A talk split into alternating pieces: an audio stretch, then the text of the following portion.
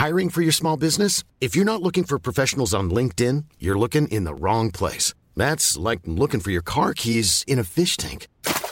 LinkedIn helps you hire professionals you can't find anywhere else, even those who aren't actively searching for a new job but might be open to the perfect role. In a given month, over 70% of LinkedIn users don't even visit other leading job sites. So start looking in the right place. With LinkedIn, you can hire professionals like a professional. Post your free job on linkedin.com slash people today. Oh, hi. Uh, my name is Hola, Leonard Susskind. soy Leonard Susskind And I send my y best mando un regards to the saludo Coffee cordial Break a los friends. amigos de Coffee Break.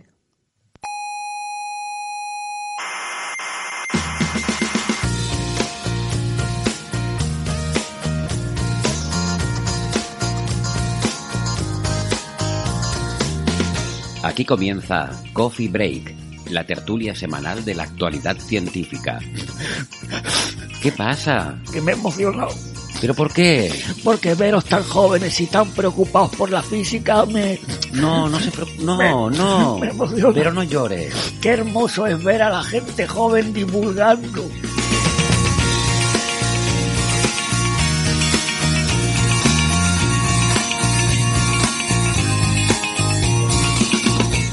Saludos, criaturas de la Tierra y del extranjero. Sean muy bienvenidas a este salón de actos del Museo de la Ciencia y el Cosmos de Tenerife, donde vamos a tener nuestra habitual tertulia de cada semana sobre la actualidad de la ciencia. Les habla Héctor Socas y esto es Coffee Break, Señal y Ruido.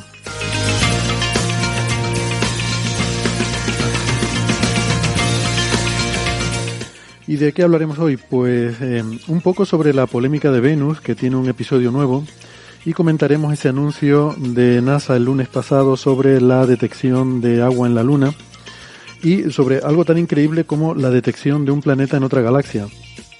Y luego ya nos meteremos en temas más existenciales porque hablaremos sobre la naturaleza del mismísimo espacio-tiempo y por último del magnetismo primordial del universo, porque un nuevo paper sugiere que se podría resolver la famosa tensión del parámetro de Hubble.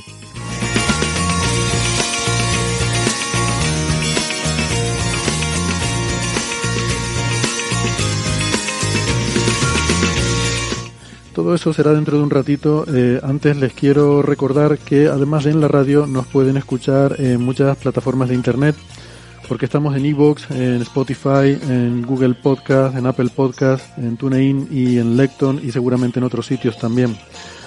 No dejen de suscribirse, que no les cuesta nada y así no se pierden ningún episodio. Nuestra página web es señalirruido.com, todo junto, con la ñ y todo, señalirruido.com. Y también estamos en redes sociales muy activos, sobre todo en Facebook y en Twitter, donde nos pueden localizar. En esa página web tienen toda la información para encontrarnos, eh, como digo, en Facebook, Twitter y también en Instagram, gracias a Neferchiti que nos mantiene la cuenta allí.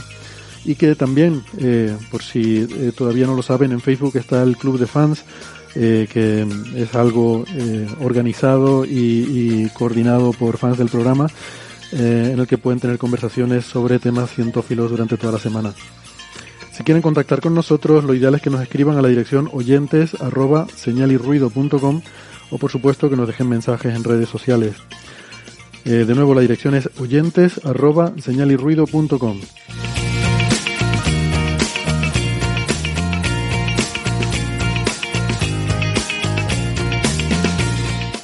Si prefieren más la radio analógica de toda la vida, nos pueden escuchar en las ondas hercianas eh, en Canarias en Icoden Daute Radio, Radio ECA y Ondas Yaiza. En Madrid en Onda Pedriza. En Aragón en Ebro FM. En Málaga en Radio Estepona. Y en Argentina estamos en la FM 99.9 de Mar del Plata y en Radio Voces de La Rioja. En radios online nos pueden escuchar en cienciaes.com, sinradio.es, Onda Bética, Radio Círculo y la emisora bilingüe la Spanish Rock Shot Radio de Edimburgo, Escocia.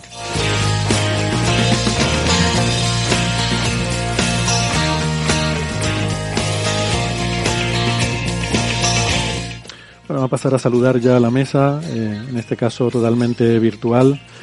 Eh, hoy tenemos con nosotros eh, el lujo de repetir con Bea Ruiz desde, no sé dónde te pillamos ahora, Bea, ¿estás en Granada? Estoy en Roma. En Roma, vale.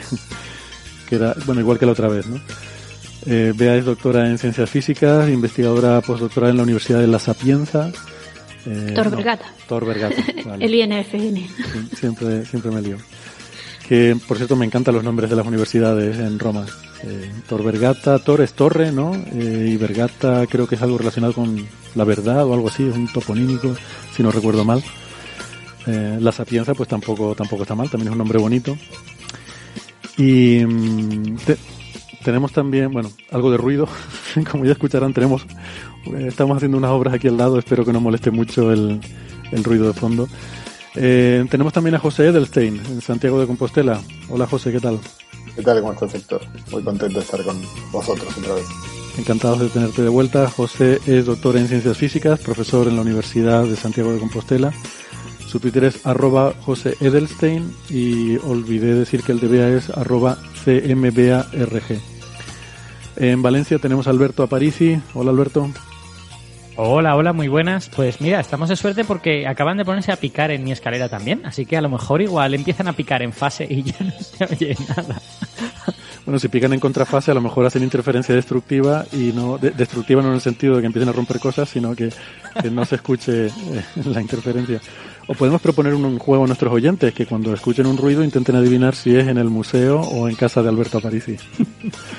Alberto es doctor en ciencias físicas, eh, es arroba ciencia brújula en Twitter eh, y este alias tiene que ver con su actividad en la emisora Onda Cero, donde coordina las secciones La Brújula de la Ciencia y también Aparici en órbita, además de hacer otras cosas como ser comunicador científico en el Instituto de Física Corpuscular de Valencia. Voy a pasar ya a presentar a Francis porque si sigo eh, con las cosas que hace Alberto no terminamos. Sí, por favor. Francis Villatoro, ¿qué tal Francis? ¿Cómo estás?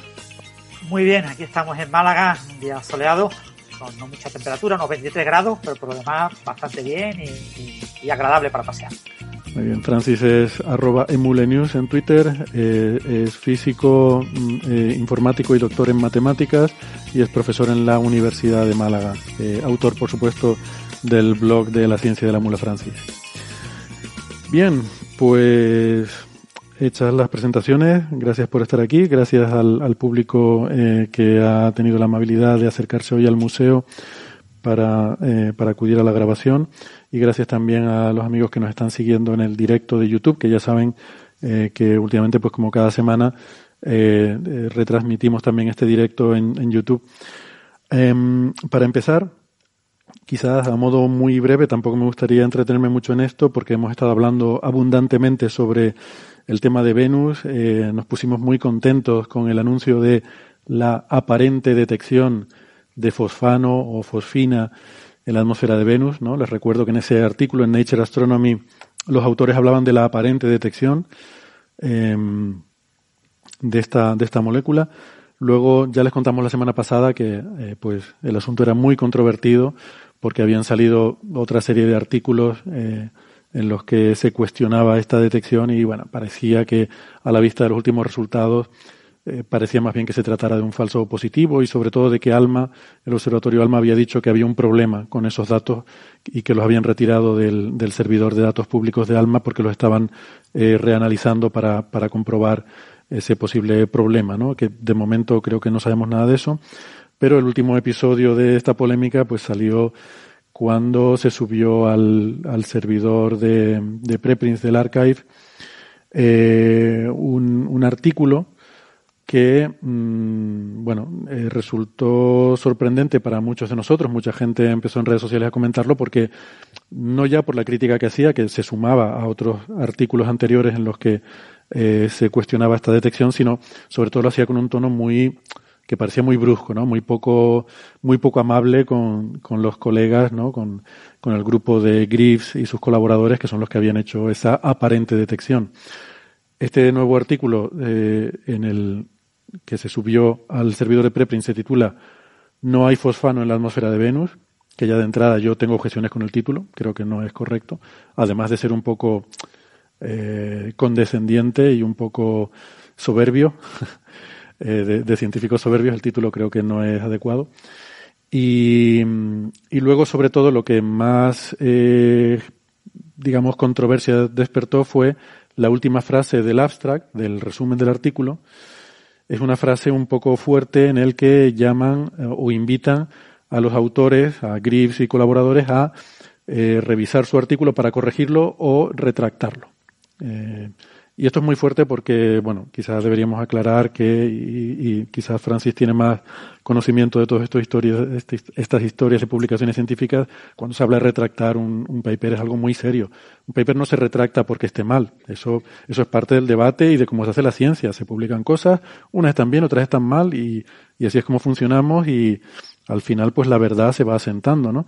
Retractar un artículo tiene más una connotación, bueno, como cuando hablamos de, de los artículos que se habían retractado a López Otín, si recuerdan, ¿no? Aquella controversia que se formó eh, porque ya era un caso de fraude en el que había eh, claramente un, tema de fraude, ¿no? Entonces, bueno, implica, esto que has hecho, implica que has hecho algo mal, ¿no? Eh, quizá de, de manera malintencionada o quizá no, pero en cualquier caso que has hecho algo muy mal. Sí, es, desde luego Has de borrar eso, ¿no? Sí, es como que tienes que borrarlo de la historia de las publicaciones científicas, ¿no? no, no es... retractar, retractar un artículo es hacer una damnatio memoriae. Es lo que es, es, es eh, destruir eh, eso como si no hubiera ocurrido. Sí, e insisto, no, no, no porque haya un error, ¿no? Porque ha habido, de hecho, ha habido fiascos mm, históricos recientemente, como los neutrinos hiperlumínicos de ópera, o, recordemos lo de Biceps 2, ¿no? Eh, que a lo mejor vea y él sobre todo lo conocerá mejor, pero eso no se retractó, se corrigió, o se, fin, surgieron luego otros artículos donde las cosas se corrigen y ya está, ¿no? Eh, Francis, mm, eso es así, ¿no? Retractar un artículo es algo muy fuerte. Sí, en principio es algo fuerte, es algo que no se hace habitualmente, ¿no? Pero bueno, lo cierto es que muchas revistas permiten esta opción, como en el caso de, la revista del grupo Nature que se llama el Matters Arising, ¿no? El, que es una opción que otras revistas han tenido de toda la vida, que era la carta al editor reclamando eh, que eh, se evaluara si había que retirar o no un artículo. ¿no? Es una figura que eh, muchísimas revistas científicas la incluyen y es un investigador que trata de repetir un estudio. Porque una cosa muy importante que hay que recordar es que la ciencia no repetible no es ciencia. Entonces, no es ciencia que se va a publicar. ¿Qué pasa? Que cuando alguien repite un resultado, no se publica nadie eh, publica replicaciones, porque las replicaciones no tienen interés, ¿vale? Solamente yo replico un resultado para avanzar en ese resultado, para apoyarme en ese resultado. Entonces, lo que yo tenga más allá es lo que yo puedo publicar. Pero, obviamente, mucha gente trata de replicar los resultados. Eso no se publica, pero existe una opción, que es esta opción. Cuando yo trato de replicar un resultado y no soy capaz, pues yo envío una carta al editor explicando, mira, yo he tratado de replicar este resultado y no he sido capaz. Esto puede significar que yo sea un inútil o que no sea replicable ese resultado y por lo tanto es algo que tiene que ponerse en cuarentena y que tiene que evaluarse eh, si debe de ser retirado o no el artículo. Entonces, una decisión que tiene que tomar el editor, el editor normalmente recibe esta carta, esta eh, notificación, que tiene que ir acompañada de figuras, un reanálisis de los datos o el uso de datos independientes. A veces eh, son otro tipo de datos, ¿no? Y se da a los autores del artículo original la posibilidad de responder eh, a esa crítica.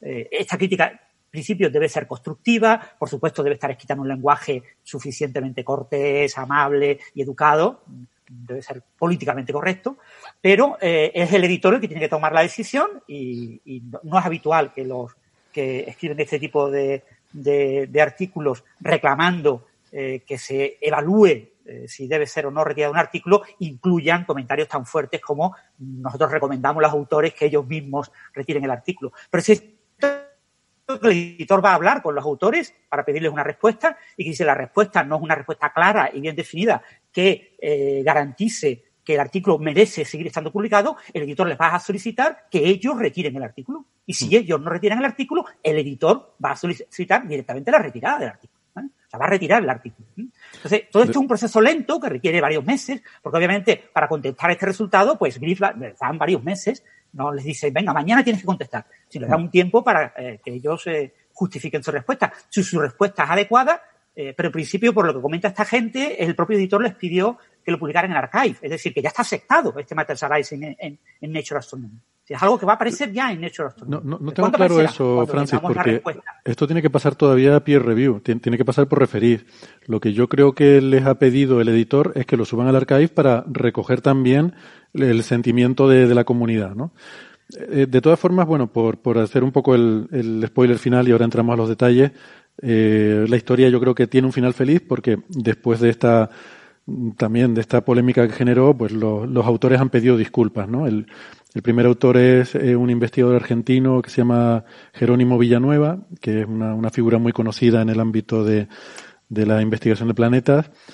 Eh, eh, yo, bueno, como anécdota, yo conozco aquí a uno de los autores, al último autor, Ravi Koparapu, y, bueno, me parece que han hecho un, ejercicio de, reflexión muy positivo y muy loable porque han pedido disculpas, lo hicieron ayer por Twitter y ya hoy han publicado una, una, una declaración en la que piden disculpas por el tono brusco de su artículo y explican por qué, el porqué de esas frases. Y, y yo creo que la explicación es fácil de entender y, y, de hecho ya lo intuíamos, ¿no? Porque también estuvimos hablando en Twitter ayer un poco de esto cuando Francis nos hizo, entre los que estaba, habíamos eh, un hilo, había un hilo en el que estábamos discutiéndolo pues, con Francis, con Ángel López Sánchez, con otra gente, ¿no? Con, con Jorge Pla García, etcétera. Y, y, Francis nos llamó la atención, estábamos diciendo eso, que era un, parecía que esa frase era muy brusca, y Francis nos hizo notar, pero ojo, que esto no es un artículo normal, esto es un, un artículo de Matters Arising, que es lo que Francis acaba de explicar, un artículo que tiene la revista, un, una modalidad de artículo para eh, decir que un artículo anterior que se ha publicado, pues no, no se pueden reproducir esos resultados y hay que considerar retractarlo, ¿no? Entonces, cuando vas a las instrucciones de que el estilo editorial que deben tener esos artículos, por supuesto, se dice que debe, debe tener un tono cordial, y se dice que estos artículos deben eh, estar, o sea, están pensados para solicitar una rectificación o una eh, retractación de un artículo, ¿no? Entonces, basándose en eso, ellos introdujeron esa frase de que estaban solicitando una rectificación o una retractación, o, que se retracte el paper.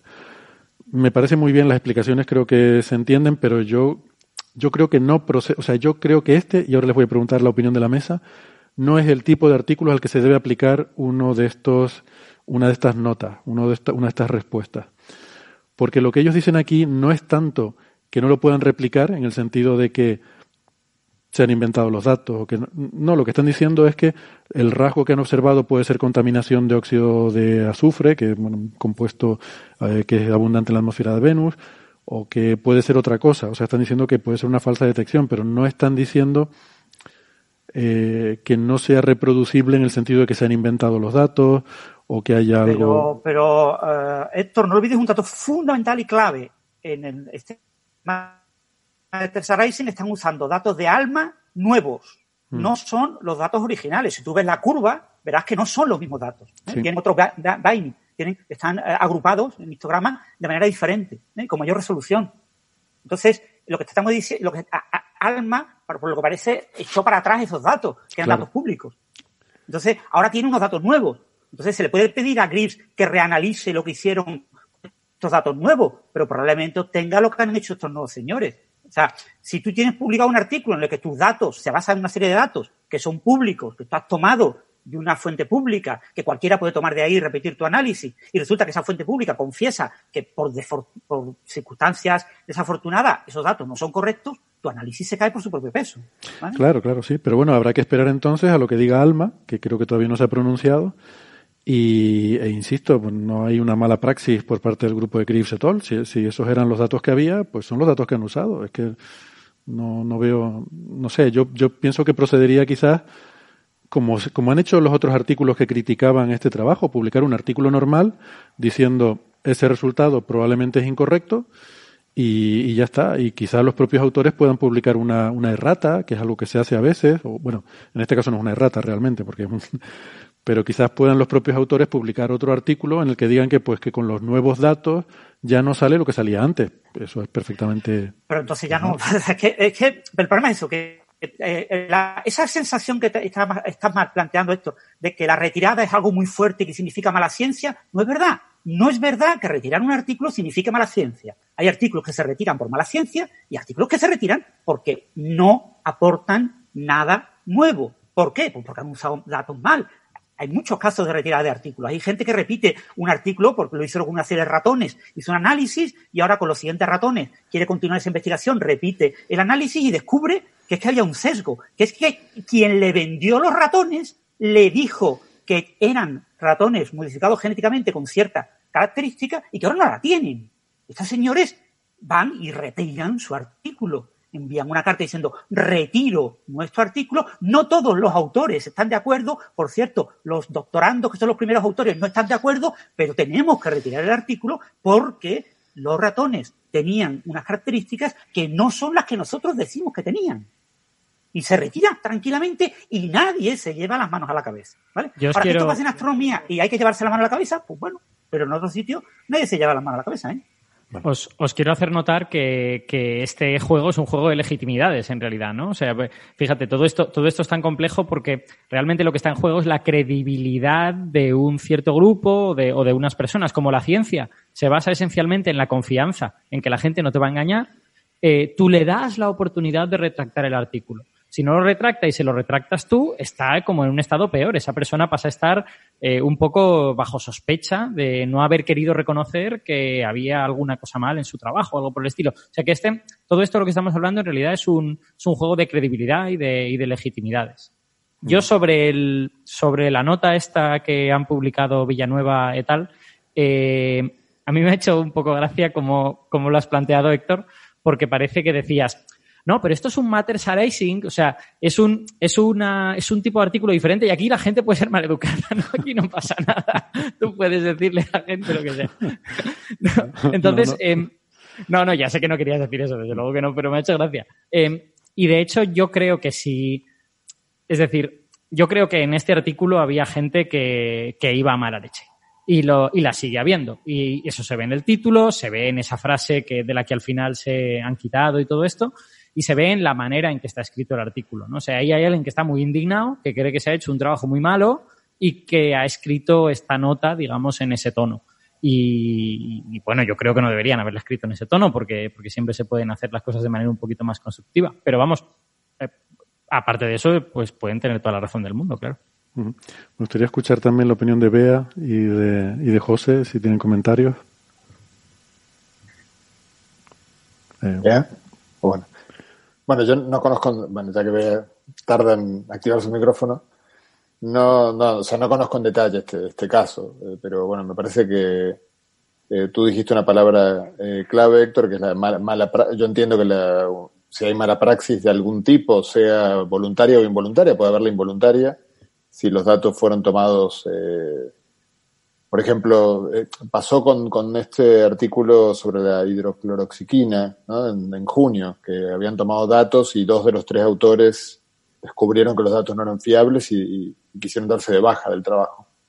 Eh, es cierto que si, digamos, bueno, yo no tengo muy claro exactamente qué pasó aquí con, con el tema de los datos de, de Alma. Si uno hace un trabajo honesto eh, y mientras está siendo revisado para publicar, uno descubre que alguien lo refuta, porque apareció otro trabajo posterior que lo refuta, pues eso no, no, no quiere decir que un trabajo refutado deba ser retractado. Es parte de, si no, básicamente uno tendría que retractar todos los papers anteriores, en particular todos los de Newton, y, y dejarlos fuera, y todos, básicamente, porque todos tarde o temprano estarán mal, ¿no? Pero la ciencia es así, se construye en, base a, eh, tiene un, un, orden temporal. Este, eh, incluso hoy, hoy en día que en muchos campos va muy rápido la, la cosa y con el tema del, del, de los preprints eh, ya se ponen en cuestión los, los, resultados antes de que sean publicados. Claro, la pregunta es si, si antes de que te publiquen un trabajo ya ves que hay un error, eh, que, que, hay un error o que hay alguien que lo, lo, rebate de manera eh, consistente, uno debe retractar el, digamos, decir no, no, no quiero que lo publiquen, no está claro, porque además tampoco sería un poco extraño luego la literatura científica. Uno leería el paper que, retra que, que, corrigió el tuyo y diría a quién está corrigiendo si no existe el paper el que está corrigiendo. Hay una, hay una violación de la causalidad. Claro, sería un poco extraño todo esto. Así que yo creo que dentro de, ya que estoy en Galicia, el sentidiño, o sea, hacer las cosas más o menos razonablemente bien, tampoco tampoco le daría tanta importancia, ¿no? Pues yo creo que yo no, no, no creo que los papers sean sagrados, ni, ni mucho menos. Este, hay miles y miles de papers por, por semana quizás, o no sé, por año seguro, y no sé, este, no, no, no, no nos vamos a andar poniendo tampoco tan, tan exquisitos. Yo no lo haría. Uh -huh. ¿Qué, ¿Qué, opinión sí. tienes, Bea? Yo al hilo de, de, lo que ha dicho José, estoy así, eh, opino lo mismo. Es decir, yo veo más que, que una, que retractar el artículo quizás si los datos estaban equivocados, pues sacar una nota o algo que muchas veces se ha hecho, ¿no? Eso, no a modo de rata, sino a modo de sobre el artículo aquel que sacamos, ¿no? Pues decir que lo que ha pasado, ¿no? Simplemente por eso, por tener una coherencia eh, temporal, digamos. Incluso si no fue si no fue publicado uno podría agregar una nota. Eso también se, suele hacer cuando más bien en situaciones en las cuales uno descubre en el último minuto que había otra persona que había hecho lo mismo o algo parecido, entonces uno lo quiere este, lo descubre una vez que uno terminó su artículo, entonces uno lo lo quiere aclarar. Pero quizás también incluso en este caso, ¿no? si el artículo ya había sido aceptado para publicar, agregar una nota diciendo, mientras este artículo estaba siendo publicado, aparecieron estos otros resultados que cuestionan los resultados o lo que fuera. Bueno, no, es este caso, aquí estaba publicado. Ya se publicó, ya se publicó el artículo. Fue un artículo que se publicó además con embargo, con, con, con, rueda de prensa y tal, porque fue una cosa muy espectacular, que, que al final es la razón por la que se ha montado todo esto, porque si no hubiera sido tan espectacular y no hubiera salido en todos los medios de comunicación y no hubiera tenido toda la repercusión mediática que ha tenido, pues no, digamos que la polémica hubiera estado más dentro de los cauces habituales que solemos ver y nos hubiéramos enterado, pues los cuatro de siempre que seguimos un poco la actualidad de estas cosas, pero pues, seguramente no hubiera llegado tan lejos, ¿no?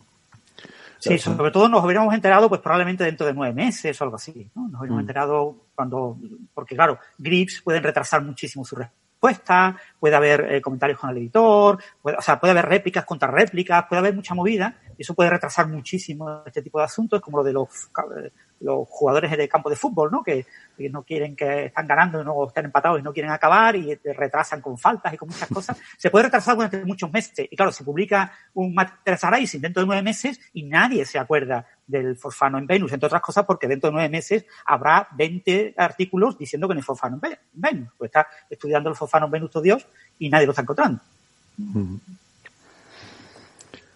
Hace poco ha habido un artículo también sobre Alma que no, menciona ya fosfano porque ya no merece la pena. Pero han ido a buscar fosfano y, lo que han encontrado, pues, es dióxido de azufre y poco más, y CO2, ¿vale? Mm. Pero no han encontrado fosfano, ya no mencionan el fosfano. O sea, ya ni se atreven a mencionar que en realidad lo que han hecho es, ¿por qué publican ahora un artículo de nuevo? De nuevo vuelven a ver eh, lo que hay en la atmósfera de Venus. Ya se vio hace 30 años. Pues sencillamente porque han ido a buscar fosfano y no lo han encontrado. Pero no dicen en el artículo ni en el acta en ningún sitio, no hemos encontrado fosfano. Quizá el punto más interesante de esto, a nivel del funcionamiento de la ciencia, sea cuestionarse. La, o sea, está muy bien, por supuesto, que, cuando se hacen anuncios, no sé, las primeras detección de ondas gravitacionales, por poner un ejemplo, por supuesto, hay, es algo de interés público y entonces eh, hay muchas razones para apurarse a exponerlo pero yo creo que cuando son resultados que, que bueno, que uno no está, que, hay razones de peso para no estar tan seguro que estén bien, no sé, quizás deberíamos poner un poquitito, cambiar de, quinta a, tercera, ¿no? Y ir un poco más, más tranquilo, más lento. No hace falta la, primicia, esa lucha, esa locura por la primicia, por el embargo, porque nadie lo saque antes. Luego lleva a que la refutación, yo creo que la dinámica en la que se vio envuelto este segundo trabajo, por lo que me dice, es que, claro, eh, ¿cómo hago yo para también estar en los medios como estuvieron los anteriores? Bueno, algún escándalo, ¿no? Este, eh, es como cuando los jugadores de fútbol empezaron a pintarse el pelo y a hacerse cosas para que hablen de, para que hablen de mí. Si no soy uno de los mejores, pues hago algo extraño para llamar la atención. Entonces, yo creo que la ciencia no, no es un buen camino entrar en esa dinámica. Hmm. Pues sí, no sé. Yo es que quizás es que tengo el problema de que empatizo fácilmente con todo el mundo y cuando, cuando se, se critica mucho a alguien me pongo en su lugar y digo, caramba, si esto me pasara a mí. y entonces cuando le empezaron a llover los palos al grupo de Griffs, pues me dio un poco de pena. Digo, esta pobre gente que al fin y al cabo solo han publicado algo que honestamente pensaban que era el descubrimiento del siglo, ¿no? Y, y que, bueno, que pues, seguramente resulta que no lo era.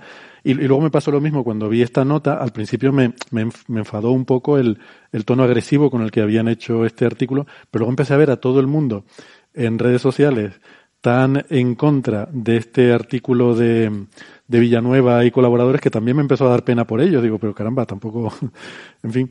Así que eh, me alegro de que hayan publicado ahora esta nota de, de apología, de disculpa. Eh, realmente Villanueva hay un tuit suyo en el que dice, mm, pedimos disculpa, o sea, pedimos perdón, ¿no? We apologize, o sea, usan esa palabra apologize en inglés que es muy fuerte, eh, por ese artículo que enviaron, ¿no? Y, por esa frase en particular en la que invitaban a, a revisar o retractar el artículo.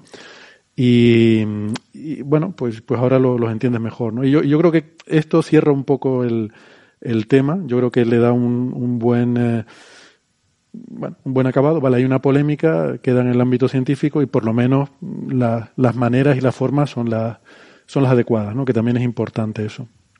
Yo sigo sí, pensando que hubiera bastado un paper como los anteriores que discutimos la semana pasada, que se publican sí. en otros journals, diciendo esto del fosfano nota y no hacía falta ir a un Matters Arising y pedir una retracción y no sé qué. Pero bueno. A mí, a mí me hace gracia que eh, muchas veces se dice que, que bueno, que como que si tú podrían, por ejemplo, haber cambiado eso y no haber pedido disculpas. Y se dice, bueno, ya lo han cambiado, pedir disculpas no es tan importante y yo no estoy de acuerdo. Yo creo que es importante porque refleja eh, pues cierta honestidad intelectual, ¿no? En el sentido de asumo que he hecho una cosa que no debería haber hecho y lo reconozco en público y eso está bien. O sea, quiero decir, de, de, nuevo, en este, en este juego de las credibilidades, en el que yo creo que la ciencia está metida de lleno, ¿no? Que es fundamental. Hmm. Francis creo que tenía un comentario también. No, solamente recordar el tema de la bacteria con arsénico. ¿Os acordáis esas bacterias que, mm que se descubrieron sí, sí. en unas aguas termales, no sé qué, de Estados Unidos, no sé qué, que teóricamente funcionaban con arsénico y que todo el mundo dijo, vamos a ver, las bacterias no pueden vivir en arsénico, tú no puedes sustituir el fósforo por arsénico, no funciona, la bioquímica no funciona.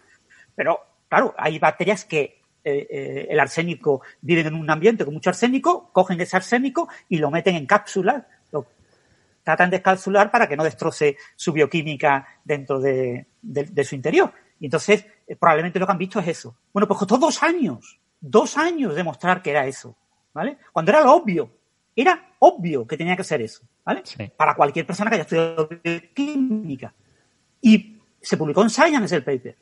Un paper, un nuevo paper analizando las mismas bacterias por otra gente y mostrando claramente que están en unas vacuolas y que ahí meten el arsénico y lo que están es protegiéndose del arsénico que se les cuela por la membrana. ¿Y hmm. qué hizo el editor de Science? Retiró el artículo original, dos años después. Bueno, pues ese artículo tuvo cantidad de citas y seguro que hubo miles de, de, de euros, puede que millones de euros gastados en analizar ese tipo de problemas. Única y exclusivamente porque se publicó en Science un artículo que era claramente eh, una cosa que no podía hacer.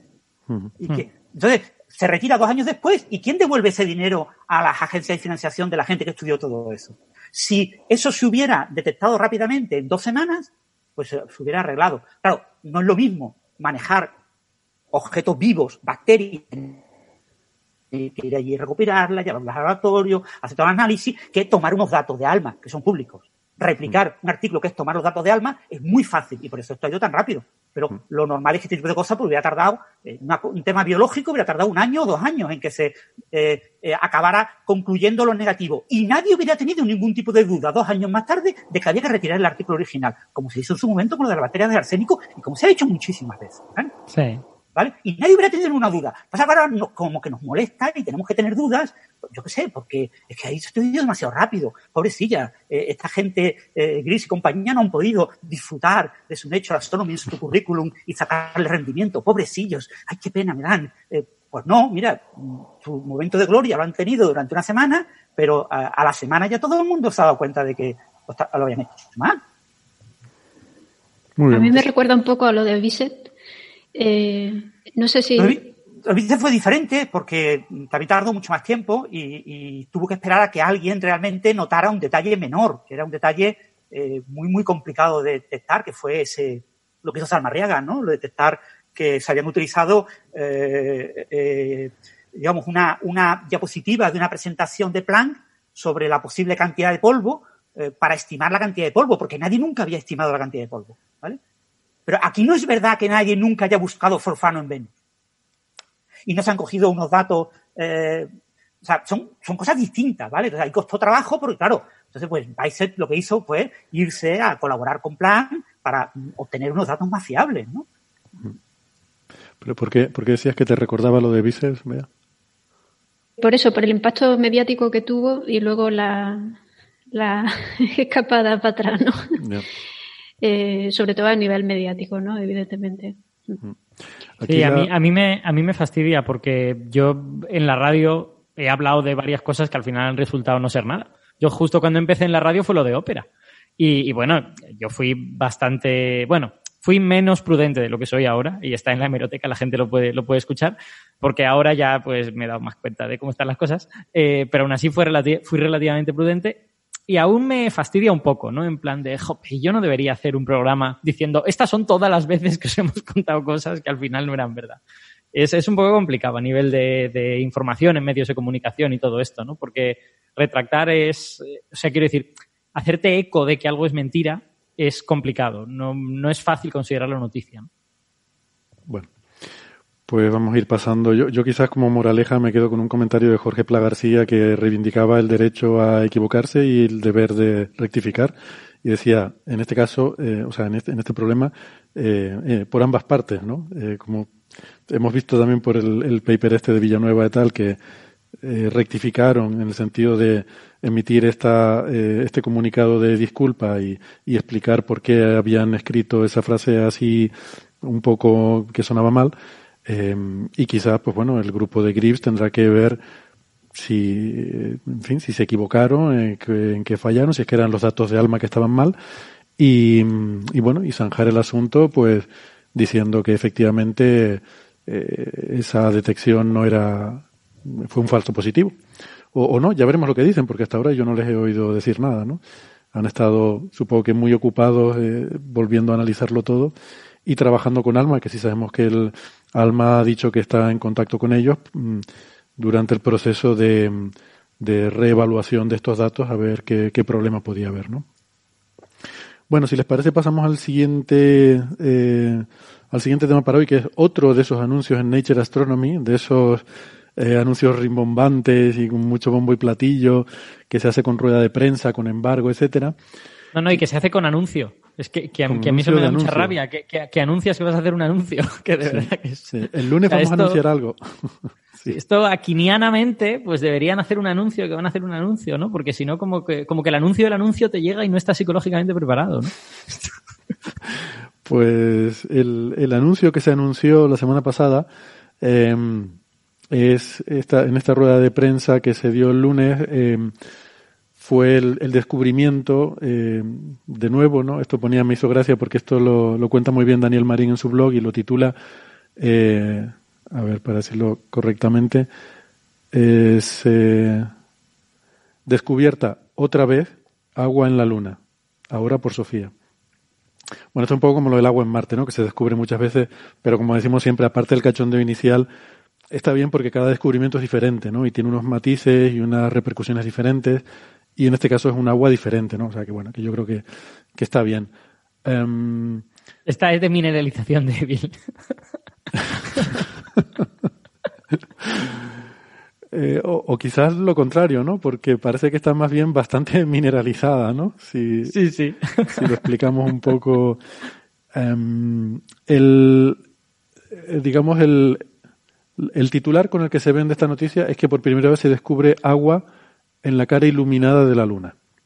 Porque hasta ahora sí sabíamos que existía en forma de hielo, pero en las sombras perpetuas, en, en estos sitios a la sombra de cráteres, en zonas con pobre iluminación solar, en estas sombras perpetuas, lo que llaman estas trampas frías, que son sitios donde el hielo se, se acumula ahí durante, durante muchísimo tiempo y, y, es una reserva interesante, ¿no? Que se está estudiando mucho ahora con vistas a la posible explotación para los futuros futuros asentamientos, incluso, ¿no? No solo ya misiones, sino sino futuros asentamientos en la Luna, eh, pues que puede, en fin, eh, simplificar mucho las cosas si no tienes que llevarte tú el agua desde la Tierra, sino que, que la puedes conseguir ahí como un recurso disponible eh, in situ.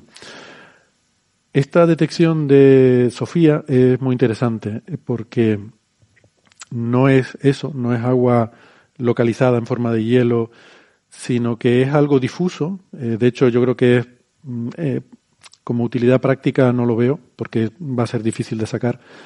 Eh, son moléculas de agua que están atrapadas en pequeños, eh, en microcristales o en pequeños huecos entre granos ahí en el regolito lunar o sea, es un, una especie de agua muy dispersa, muy difusa y que, que no, es, no es fácil de recolectar, ¿no? Pero, pero tiene ese interés de, científico, yo creo, de cómo se está produciendo, porque si está en la zona iluminada, eh, tiene que estarse perdiendo también. O sea que de alguna forma se tiene que estar generando, se tiene que estar eh, repoblando. ¿no?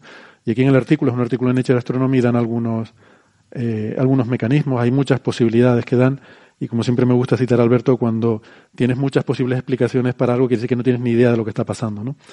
Y, esta es un poco la situación aquí.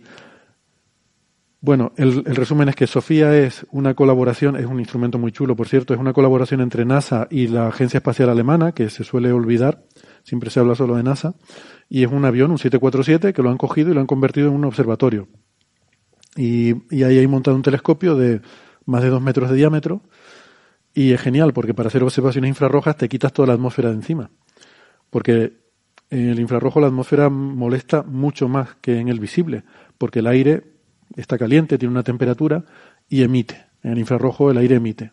Entonces, según te vas yendo a longitudes de onda más largas, el cielo es cada vez más brillante. Eh, y por eso, para observaciones infrarrojas, cuanto más alto estés, mucho mejor. A mí de, ese, de esa, yo claro, como no sé nada de, de dispositivos, eh, tengo dudas que seguramente son dudas de niño pequeño, pero me llama la atención que si las vibraciones no, no les serán un problema, ¿no? Porque quiero decir, en un satélite, los satélites no vibran. Si estás en la Tierra, pues hombre, la Tierra vibra un poco, puede haber un micro terremoto, pero en el avión, el avión está moviéndose continuamente a lo loco, ¿no? Y está vibrando mucho. Pero Entonces, eso, es... habiendo óptica adaptativa, eso ya hoy en día eh, está muy superado. Ya las sí, vibraciones o sea, no, sí, sí, sí. Puedes superar incluso... incluso... vibraciones, claro, porque la óptica adaptativa son para, o sea, quiero decir, son cambios pequeñitos, ¿no? En este caso, pues igual se mueve centímetros, ¿no? El, la vibración de la Bueno, es, es, posible que tengas primero un, un sistema de tip tilt, que, que, por otra parte es habitual, que te, te quita la variación gruesa, uh -huh. eh, y eso funciona a kilohercios.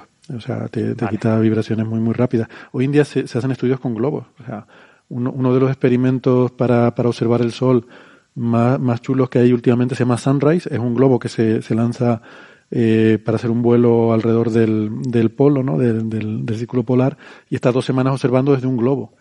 Eh, y tú dices, pero desde un globo, sí, y, y, pero tiene una resolución espacial altísima, mejor que la que puedes tener desde la Tierra. Eh, mm. Pero bueno, hay esos mecanismos de, de compensación de, de, movimiento de imagen, ¿no? O sea que la eso no. adaptativa se puede, bueno, me imagino que sí, pero se, se monta ahí en el, en el 747 digamos, todo el dispositivo. Sí, está ya, o sea, el, el avión está, está acoplado para eso. Eh, es un avión que han cogido y lo han modificado, ¿no? No es que lo monten y luego lo vuelvan a usar para, pesa, para pasajeros. No, no. O sea, el avión está ya, sí, sí.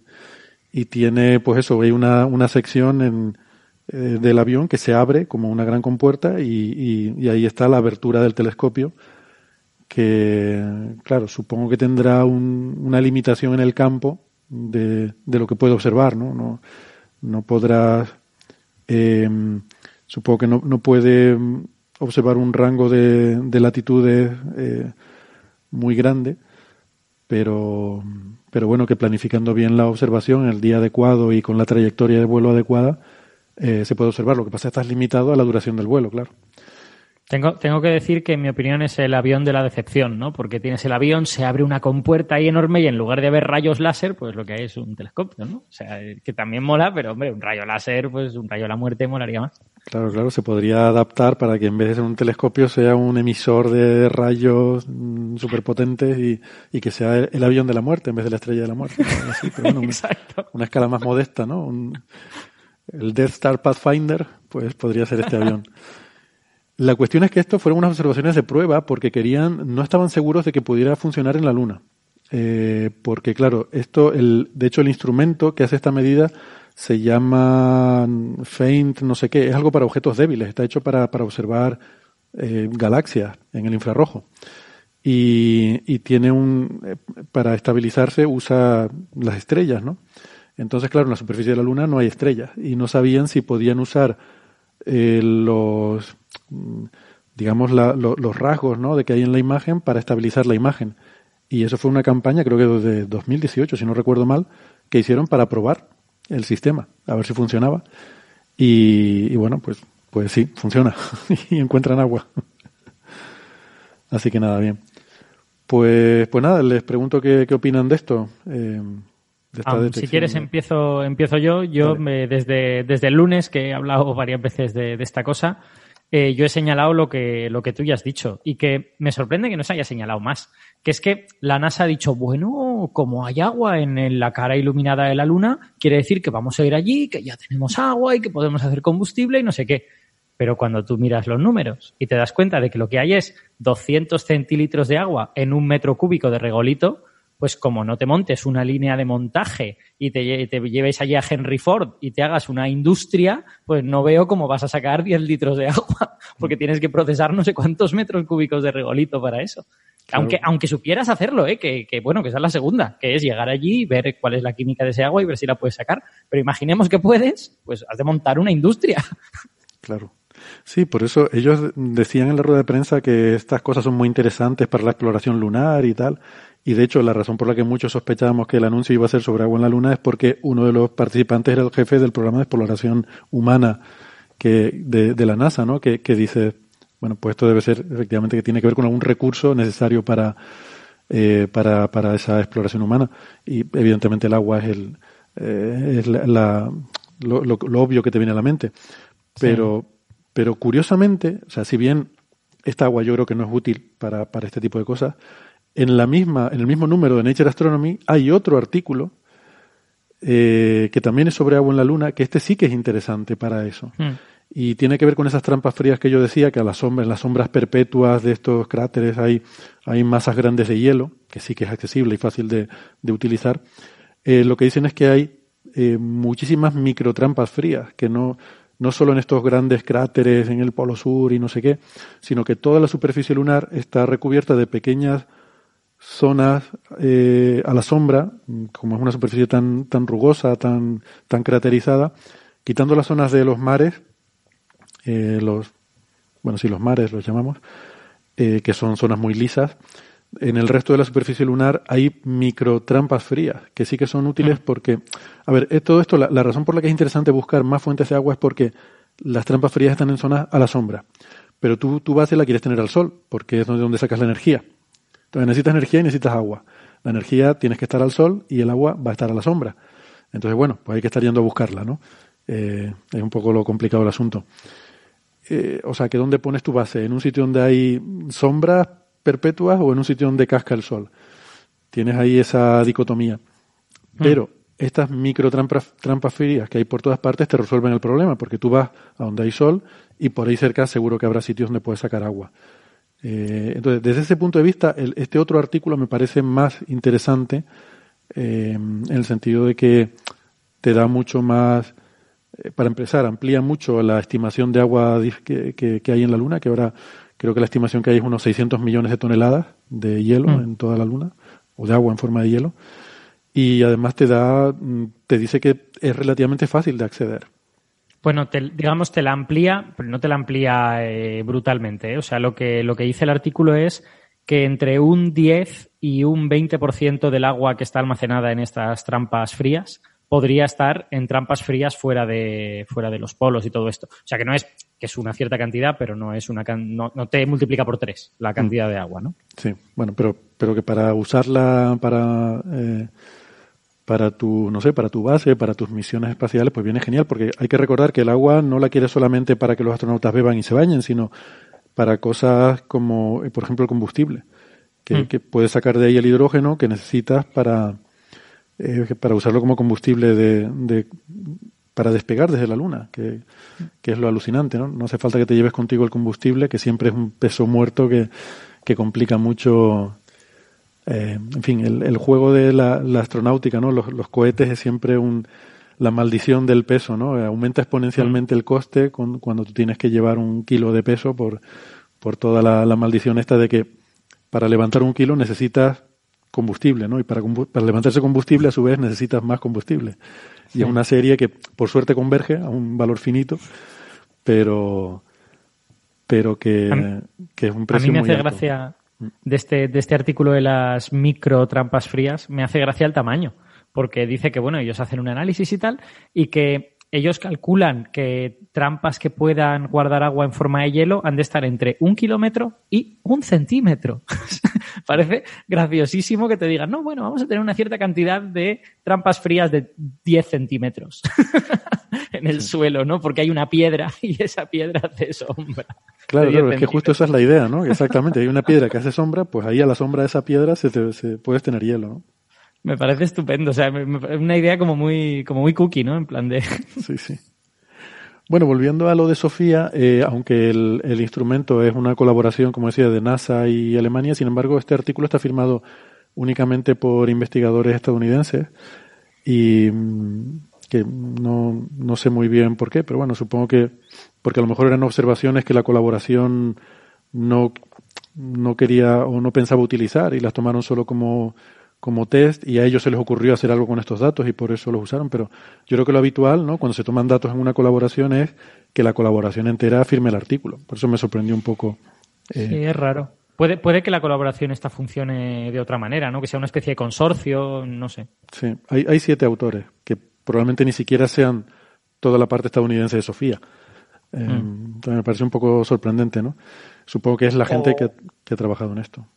Sí, o, o los específicos de este instrumento, del Forecast. El Forecast es uno de los instrumentos que tiene Sofía, entonces cuando tú a un gran telescopio eh, le pones un instrumento específico, la gente que trabaja en ese instrumento específico firma los artículos de ese instrumento, pero no lo firman todos los que construyeron el telescopio o todos los que le dieran el, yo qué sé, el gran TECAN. Le pones una cámara de infrarrojo eh, y son esos los autores del artículo, no, no la gente de gran TECAN. Ese es un buen punto, sí, porque además es verdad que, sobre todo cuando son observaciones de commissioning, o sea, de, digamos, de ingeniería, que son observaciones que tú haces para calibrar o para, que no, que no son el resultado de una propuesta científica, sino que, que las quieres tomar para caracterizar tu instrumento y luego de ahí sacas algo, pues normalmente es solamente el grupo del instrumento el que lo firma.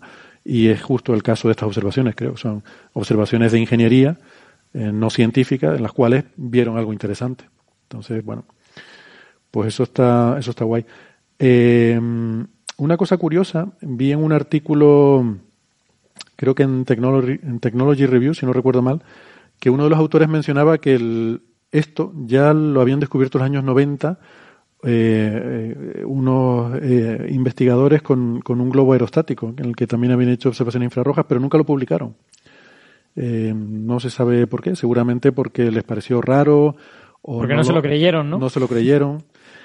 Y por eso digo yo que este es el peligro de lo que hablamos antes de Venus. Es decir, si ridiculizamos mucho a la gente que cree haber hecho un descubrimiento importante, es posible que infundamos tanto respeto a la hora de publicar algo que la gente se lo piense tanto que muchos descubrimientos importantes se queden sin publicar porque la gente diga, oye, no, ¿cómo va a haber agua en el lado diurno de la Luna? Esto no tiene sentido. No, no, no, que eso, ah, no vamos a publicar eso, hacer aquí el hazme reír de toda la comunidad. Mm, es verdad que hay un precio por tener que refutar cosas que se han publicado incorrectas, pero también hay un precio en que se dejen de publicar cosas porque la gente no esté suficientemente convencida como para publicarlos, ¿no? Y eso es lo que me preocupa a mí un poco con todas estas cosas, ¿no? Que, que se genere miedo o, o- sí, di Francis. No, por lo de la Voyager que vio eh, Forfano en Venus, tampoco se había publicado. ¿Quién? La huella. ¿Eso pasó? Un- sí, una de, una de las sondas, no sé, la Voyager, ¿no? Esto, en Sí. sus datos contiene algo, una especie de cosa que se puede interpretar como Forfano en Venus. ¿Qué me dices? Pero eso no y lo no se publicó no en su idea. momento porque tenía como dos sigmas, es una cosa absolutamente ridícula y probablemente sea ruido. Pero se ha publicado ahora en Archive un artículo eh, hablando de esa observación en, en- en esos datos históricos. Ostras, Lo que pasa es que ya, re- repito, repito, no se ha observado Forfano en menú. Por la. Lo que se ha publicado es un artículo en Archive diciendo que en los datos de la Voyager hay, con una significación similar a lo que se publicó en Nature Astronomy, datos eh, de pico similar al del Forfano. Vale, vale. ¿Vale?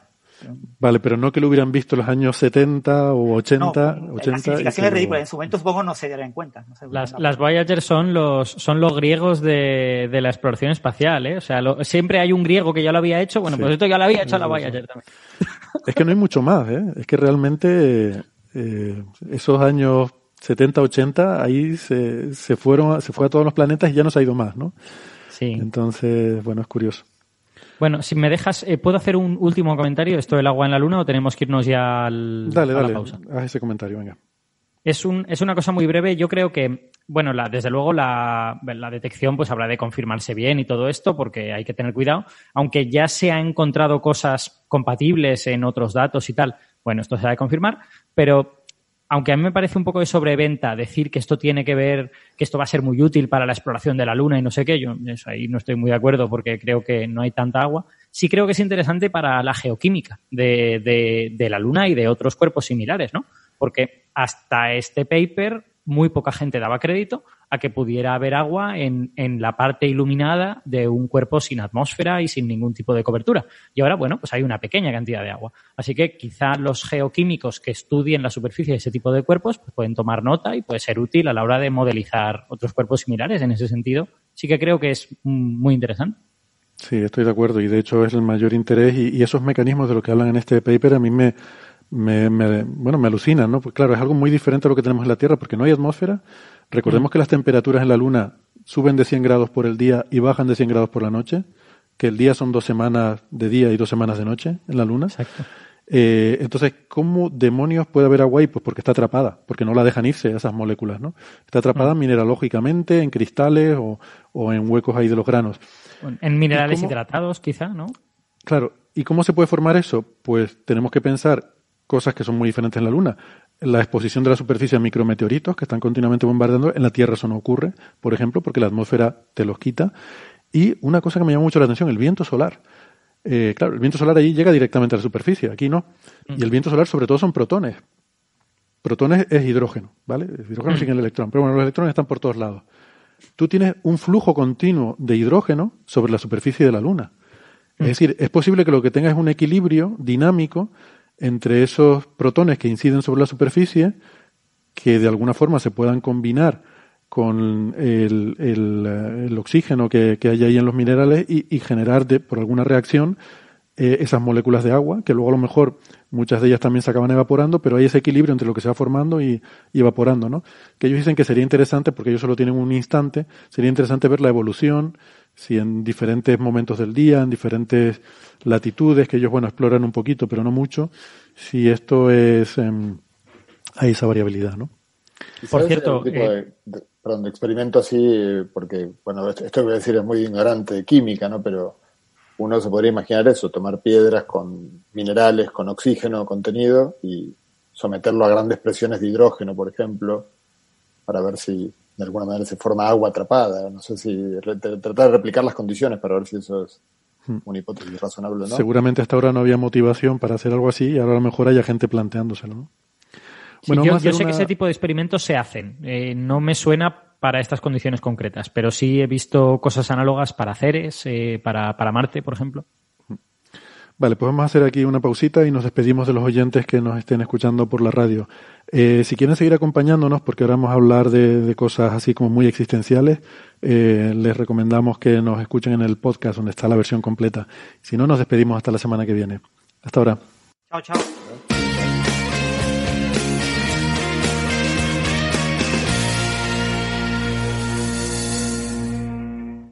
Muy bien, gracias por seguirnos acompañando. Eh, por ir eh, cerrando lo del agua en la luna, creo, Alberto, que teníamos una pregunta, ¿no? Que habéis visto en el chat. Sí, en el chat, a ver que la encuentre. Eh, aquí está. Marcelo Fuensalida pregunta que cómo sería el ratio deuterio-hidrógeno de ese agua que hay en la luna. Es decir, de, del hidrógeno que hay en ese agua, ¿cuánto hidrógeno tendría además un neutrón?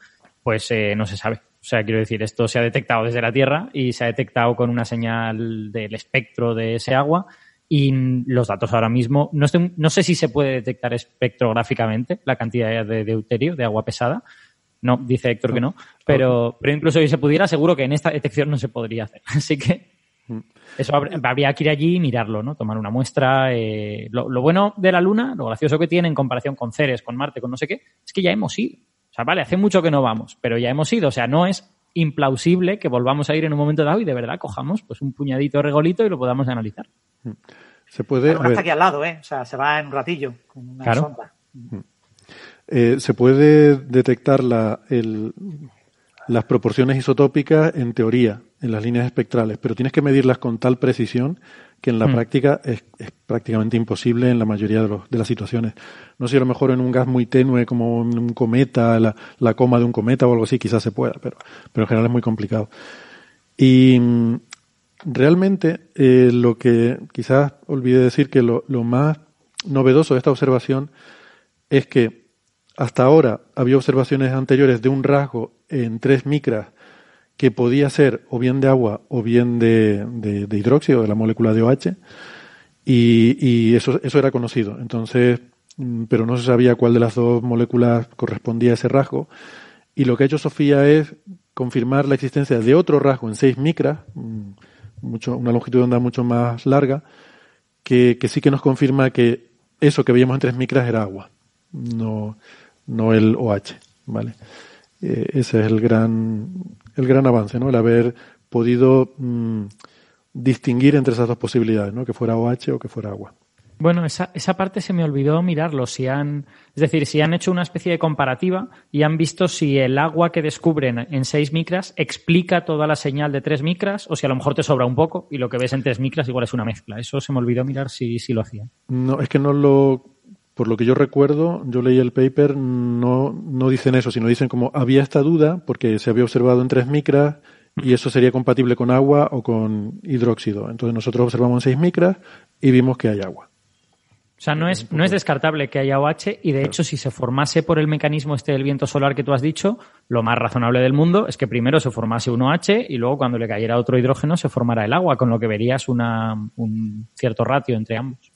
Sí, de hecho además necesitas el meteorito sí o sí porque esa agua que se forme para atraparla necesitas que te caiga el micrometeorito, forme el cristalito y se quede atrapada. O sea que Mm.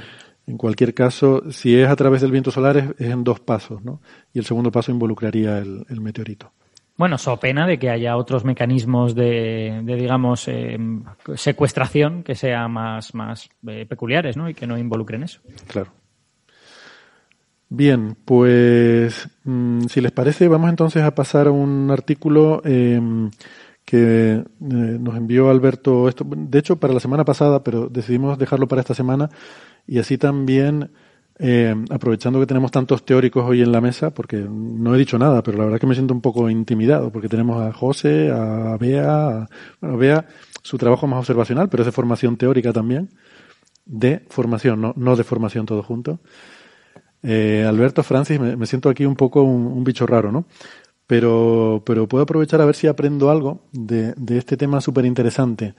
Eh, es un artículo publicado creo que en Science por eh, un investigador que se llama Mark Van Ramsdonk, eh, por eso decía yo antes lo de los holandeses con, con estas cosas de la gravedad cuántica, que de la Universidad de Vancouver, la Universidad de British Columbia en Vancouver, eh, y por cierto, que eh, esta persona ganó en 2010 el, el, uh, el, premio de la Gravity Research Foundation, que es, un, que es algo muy prestigioso ¿no? en estos estudios de, de temas relacionados con la gravedad. El artículo se titula Space Time from Bits, eh, espacio-tiempo de, de, bits. No, a partir de bits. A partir Yo creo de, que sería una mejor traducción. Sí, a partir de bits, mejor traducción, correcto.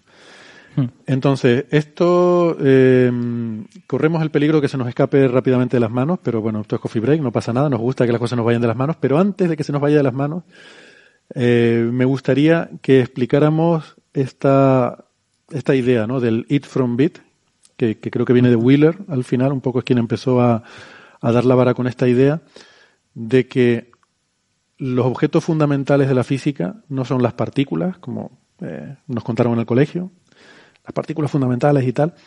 Aquí solemos hablar de los campos cuánticos como los objetos fundamentales, ¿no? Pero esto uh -huh. ya cuando nos vamos a la frontera de intentar entender la gravedad cuántica, eh, hay gente que habla de que el, el, objeto fundamental no son partículas, no son campos, son bits, es información. Que de alguna forma nuestro universo es una representación de eh, procesamiento de información. Y esto, a ver cómo lo explicamos sin que suene a que vivimos en una simulación como Matrix, ¿vale?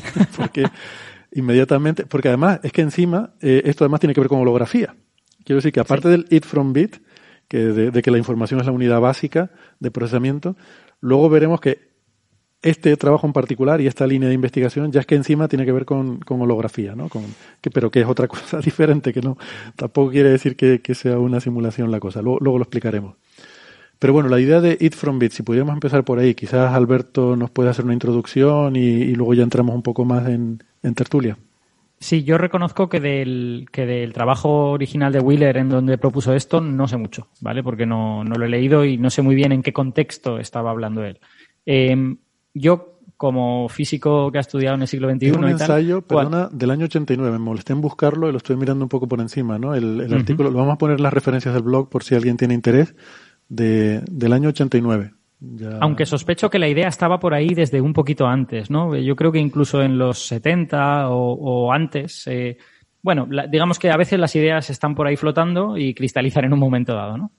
Eh, bueno, yo como, como persona que ha estudiado física en el siglo XXI y tal, cuando pienso en esto de la física es información, en realidad en lo primero que pienso es en las interpretaciones de la mecánica cuántica, ¿no? En esta, esta teoría que es tan problemática, en la que, bueno, problemática, o sea que es una teoría muy exitosa, pero que tiene una serie de rasgos difíciles de interpretar, como por ejemplo pues el famoso colapso de la función de onda, y que hay gente que defiende que esos rasgos se entienden mejor si tú piensas que la física cuántica no es una teoría de los objetos, no es una teoría de los electrones o de los átomos, sino que es una teoría de la información que transportan esos objetos. Y que por eso es una teoría cuyas predicciones siempre son cuál es la probabilidad de que yo mida no sé qué. Es decir, cuál es la probabilidad de que yo extraiga esta información en concreto de este sistema, ¿no? Eh, entonces, a mí en ese sentido, yo interpreto el it from bit como es que a lo mejor la teoría fundamental de la física que tenemos ahora mismo, que es la cuántica, eh, solo habla de información. Eso no es it from bit, ¿vale? It from bit exactamente es que la, que la realidad emerge de la información, literalmente. Pero bueno, yo lo restringiría y diría, oye, es que a lo mejor la teoría que tenemos, la teoría cuántica, es una teoría de información, ¿no? Y en ese sentido ya es interesante. Sí, esto yo eh, recuerdo que estuve mirando un poco ese ensayo y, y él precisamente creo que su motivación era un poco esa, que, que decía que en cuántica tú, tú lo que puedes es preguntarle a la teoría qué resultado te va a dar una determinada medición y con qué probabilidad. Eh, y que era difícil plantearse qué era lo que estaba pasando por debajo de eso eh, y que lo importante era qué resultado ibas a obtener. Como que el- al final, eh, o sea, que lo importante es la información que tú puedes tener del sistema, ¿no? Y que él lo que consideraba era que quizás eso era más fundamental de lo que pensábamos y que realmente es la, la información lo que subyace a la física cuántica y que todo lo demás pues son eh, un constructo con el que adornamos las cosas, pero que realmente solamente ese bit, ese estado para arriba o para abajo es lo que es fundamental en la teoría, ¿no? Sí, vo- voy a hacer de tertuliano de la ciencia. Ya sabéis que los tertulianos utilizan muchas frases hechas, como y aún diría más o cosas así. Pues ahora yo voy a decir, bueno, pues todos los objetos y tal es una propiedad emergente. ¿no? Pues decir que algo es una propiedad emergente es como de, de súper tertuliano. Sí. Yo, eso, eso es una expresión que cuando empecé a oírla me resultaba muy llamativa y creo que yo ya he entendido lo que es. Quiere decir que no es fundamental. que hay otras Sí, cosas que son fundamentales y que que sea emergente quiere decir que la teoría te lo saca, ¿no? Como algo. Exacto, pero es una de esas frases que suena muy bonito y que realmente pues podrías usar palabras más llanas para, para decir la misma cosa. Hombre, normalmente se habla de, de emergencia cuando tienes esa frase hecha de que el, el todo es más que las partes, ¿no? Sí. Cuando las partes y sus relaciones, eh, conocer en detalle cada parte y cómo se relaciona con otras partes, no te es información suficiente para descubrir ciertas propiedades del sistema. Eso pasa muchísimo en materiales, en ciencia de materiales, aparecen, emergen muchas propiedades que tú conociendo en detalle qué de verdad está provocando esas propiedades, no eres capaz de, de- de llevar a esa escala, fundamentalmente porque no tenemos ordenadores cuánticos y porque es. eh, no es fácil hacer esas simulaciones. En principio, en teoría, sería trivial hacerlo. Es como de toda la química reducirla a la física, en teoría.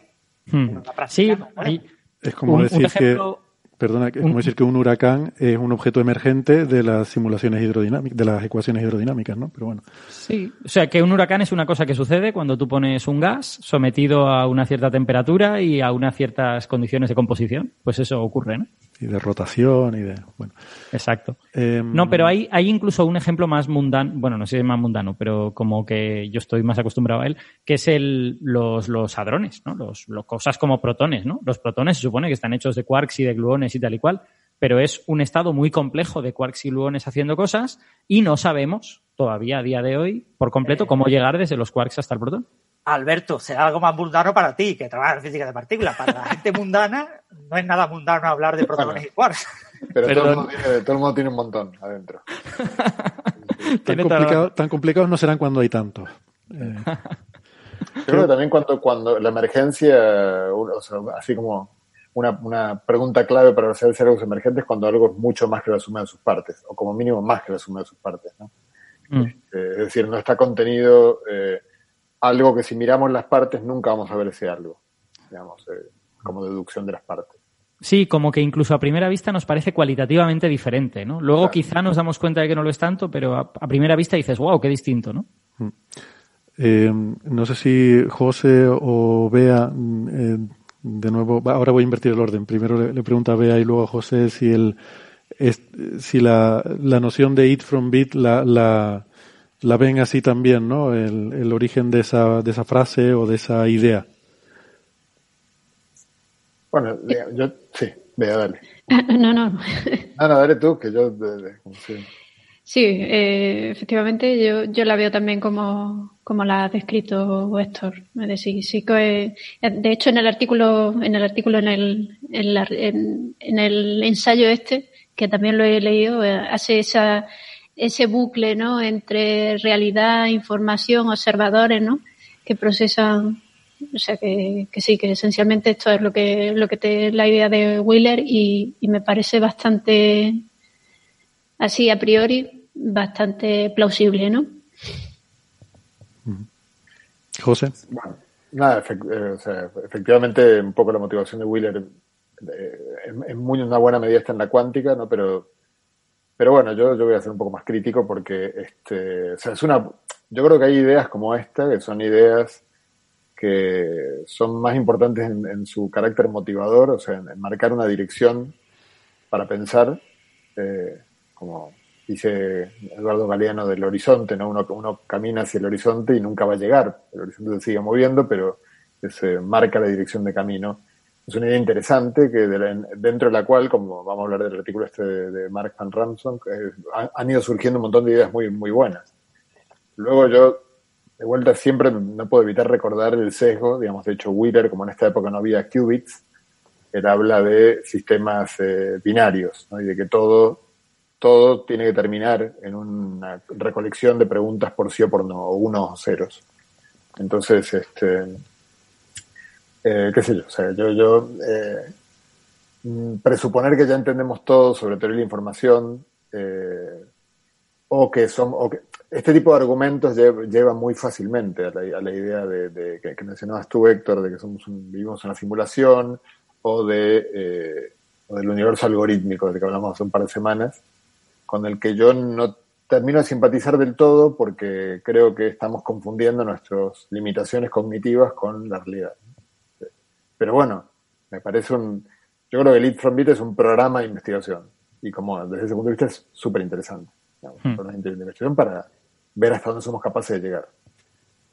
De hecho, mira, hablando, hablando con Ignacio Crespo sobre, sobre este paper y todas estas cosas, como él ahora está estudiando filosofía, porque no tiene suficiente y se ha metido en el grado en filosofía, eh, pues me, me, decía que desde la filosofía de la ciencia eh, se, bueno, se señala que a veces los científicos utilizamos la palabra información, digamos, con mucha ligereza ¿no? y, de, y de manera poco rigurosa y que cuando se hace eso uno corre el peligro de estar hablando de cosas que, que, que, no son científicas, verdaderamente. O sea, porque lo que yo entiendo por información, cuando yo cojo un periódico y quiero, y quiero obtener información, no es la información de la que está hablando un artículo científico.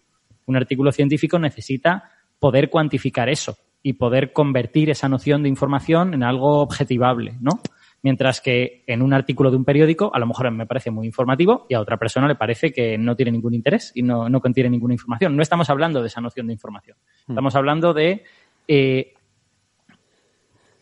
como capacidad para transmitir un mensaje a través de un sistema físico. Y capacidad, o sea, no que lo transmita realmente, no que alguien haya puesto un mensaje en un sistema físico, sino si yo quisiera, ¿podría codificar un mensaje en la física de este sistema? Bueno, pues si la respuesta es sí, entonces ese sistema contiene algo de información. Quizás en, en términos de bits es, se entiende mejor, ¿no? La gente lo, lo puede entender mm. mejor, aunque tiene el problema ese de que bits tendemos a asociarlo a, a un ordenador, ¿no? Pero, pero quizás estamos pensando en algo más fundamental de la naturaleza, el hecho de que una cosa pueda tener un estado u otro, eso, eso implica un bit, ¿no? Eh, mm. Que no, no, la verdad es que no se, no se me ocurre cómo, cómo ilustrarlo o cómo explicarlo, porque son, son cosas como muy abstractas, pero quizás tiene que ver con los grados de libertad de los sistemas. Eh, informaciones, cuánta libertad tiene un sistema para estar en diferentes formas, ¿no? Y, y eso, de alguna forma, nos dice cuánta información es capaz de codificar ese sistema. Eh, Exacto. Por ejemplo, si yo tuviese, yo qué sé, pues una moneda y lo único que puedo hacer con esa moneda es pintarla de varios colores, la, eh, la cantidad de información que yo puedo poner en esa moneda es esencialmente el número de colores que tengo. Y, y- ya está. Si, si, si lo que pudiese hacer con ella es otra cosa, es, por ejemplo, eh, o dejarla en estado sólido o fundirla, tendría mucha menos información. Porque o bien yo te mando la moneda como un liquidito o bien te mando la moneda entera. Pero si la pinto de colores, yo te puedo mandar una moneda roja, una moneda amarilla, una moneda verde, una moneda de muchos colores distintos. ¿no? Entonces, eh, lo, lo que yo puedo hacer con ese sistema y la, y la capacidad de ese sistema para interaccionar con lo que yo hago eh, tiene que ver con cuánta información puede codificar. Entonces, un poco la idea de Wheeler va por el tema de que, puesto que la física cuántica nos dice que lo importante realmente es lo que el observador mide y las respuestas que obtiene esa pregunta, la, la información que obtiene el observador, estamos siempre pensando en que hay una especie de realidad subyacente y que esa realidad cuando la medimos nos da una respuesta, pero lo que dice es que a lo mejor eh, tenemos que saltarnos ahí un paso y decir que esa, eh, esa pregunta fundamental es lo que subyace a la realidad. El hecho de que pueda haber observadores eh, haciendo preguntas y de, quiero decir que ese es un poco la, el razonamiento filosófico por el cual entiendo yo, ¿no? leyendo ese ensayo, no sé si lo he entendido bien, que es lo que a él le, le motiva a pensar en esta idea de que al final eh, todo emerge de la capacidad de codificar información en la naturaleza, ¿no?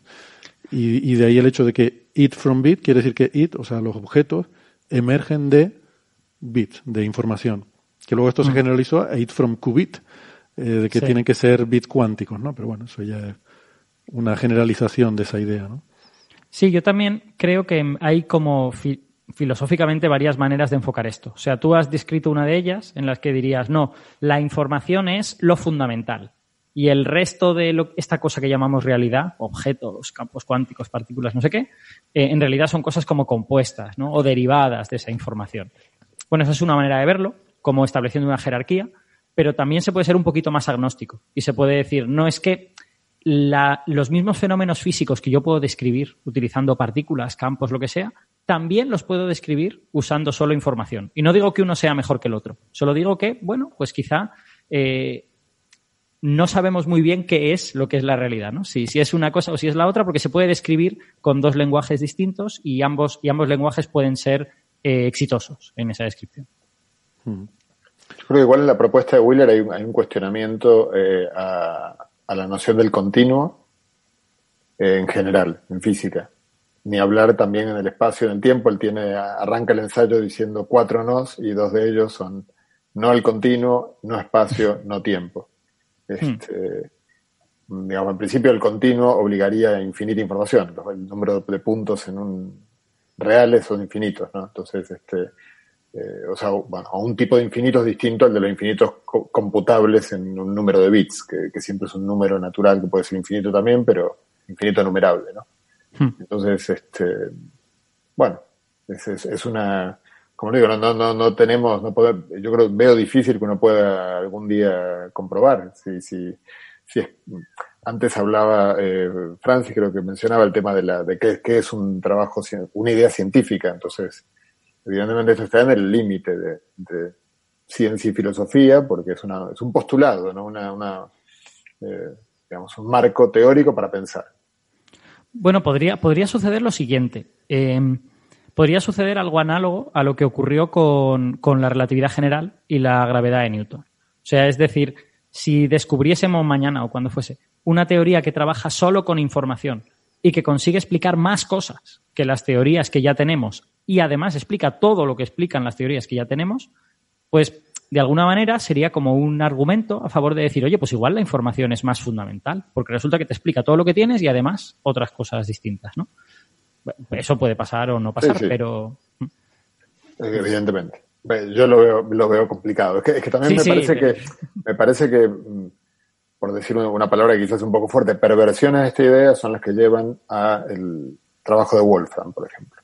mm, O sea, el trabajo de, de- de- de- de- de- claro, evidentemente lo de Wolfram es, es notable, es llamativo, ¿no? Pero creer que porque con un conjunto de reglas sencillas fabriques patrones complejos que se parecen a los que ves en la naturaleza y por lo tanto ya está, eh, ya, ya he encontrado la base de la física, hombre, calcula algo y luego hablamos, ¿no? O sea, calcula Exacto. algo, el Sí, espectro del átomo de hidrógeno y luego charlamos, ¿no? Pero este, la ciencia, la ciencia es una buena medida, la fortaleza de la ciencia está en esa capacidad de cálculo, Hmm. no es solo cualitativo. Yo siempre, siempre comento cuando la idea de la relatividad general del espacio-tiempo curvo eh, es muy sugerente, es fantástica, es muy seductora, pero eso es ciencia cuando uno escribe las ecuaciones de Einstein y uno tiene un signo igual, y el signo igual es muy este complicado, porque cuando uno pone igual quiere decir igual, no a Sí. veces, no parecido, no más o menos, no bueno, malo será, es igual. es algo numérico que tiene que ser igual. Y muchas, de estas, muchas de estas ideas se desarrollan en un contexto en el cual no existe el signo igual. Que no está mal del todo, o sea, no está mal. Ni siquiera ni del todo, ni, ni es una forma de, de intentar avanzar en problemas muy complejos, evidentemente, entender si la naturaleza, el espacio-tiempo en sus escalas microscópicas es o no es continuo. Ese tipo de preguntas son preguntas que evidentemente no podemos, eh, sabemos que no podemos eh, acceder a la respuesta, eh, salvo que tengamos la enorme suerte de que sea mucho más obvio de lo que imaginamos, pero digamos, si uno usa argumentos de naturalidad, uno, uno se da cuenta que esto se va a dirimir a escalas que tenemos muy lejos de, de poder alcanzar de momento y por muchísimo tiempo. Entonces, Sí. este, bueno, entonces está bien. Es un tipo de ciencia muy especulativa, en la que uno se fija eh, si las cosas son consistentes. Eh, uno está construyendo un puzzle que no sabe muy bien exactamente. En algún punto hasta uno pierde de vista que está construyendo exactamente, pero si uno coge una pieza y encaja y dice, pues venga, sigamos, ¿no? porque esto no puede ser casualidad. Mm. Es demasiado co- complicado como para que pueda encajar por, por casualidad, ¿no? Bueno, Me gustaría apuntar un par de cositas. La, la primera es que este ensayo es de una conferencia de filosofía de los fundamentos de la mecánica cuántica.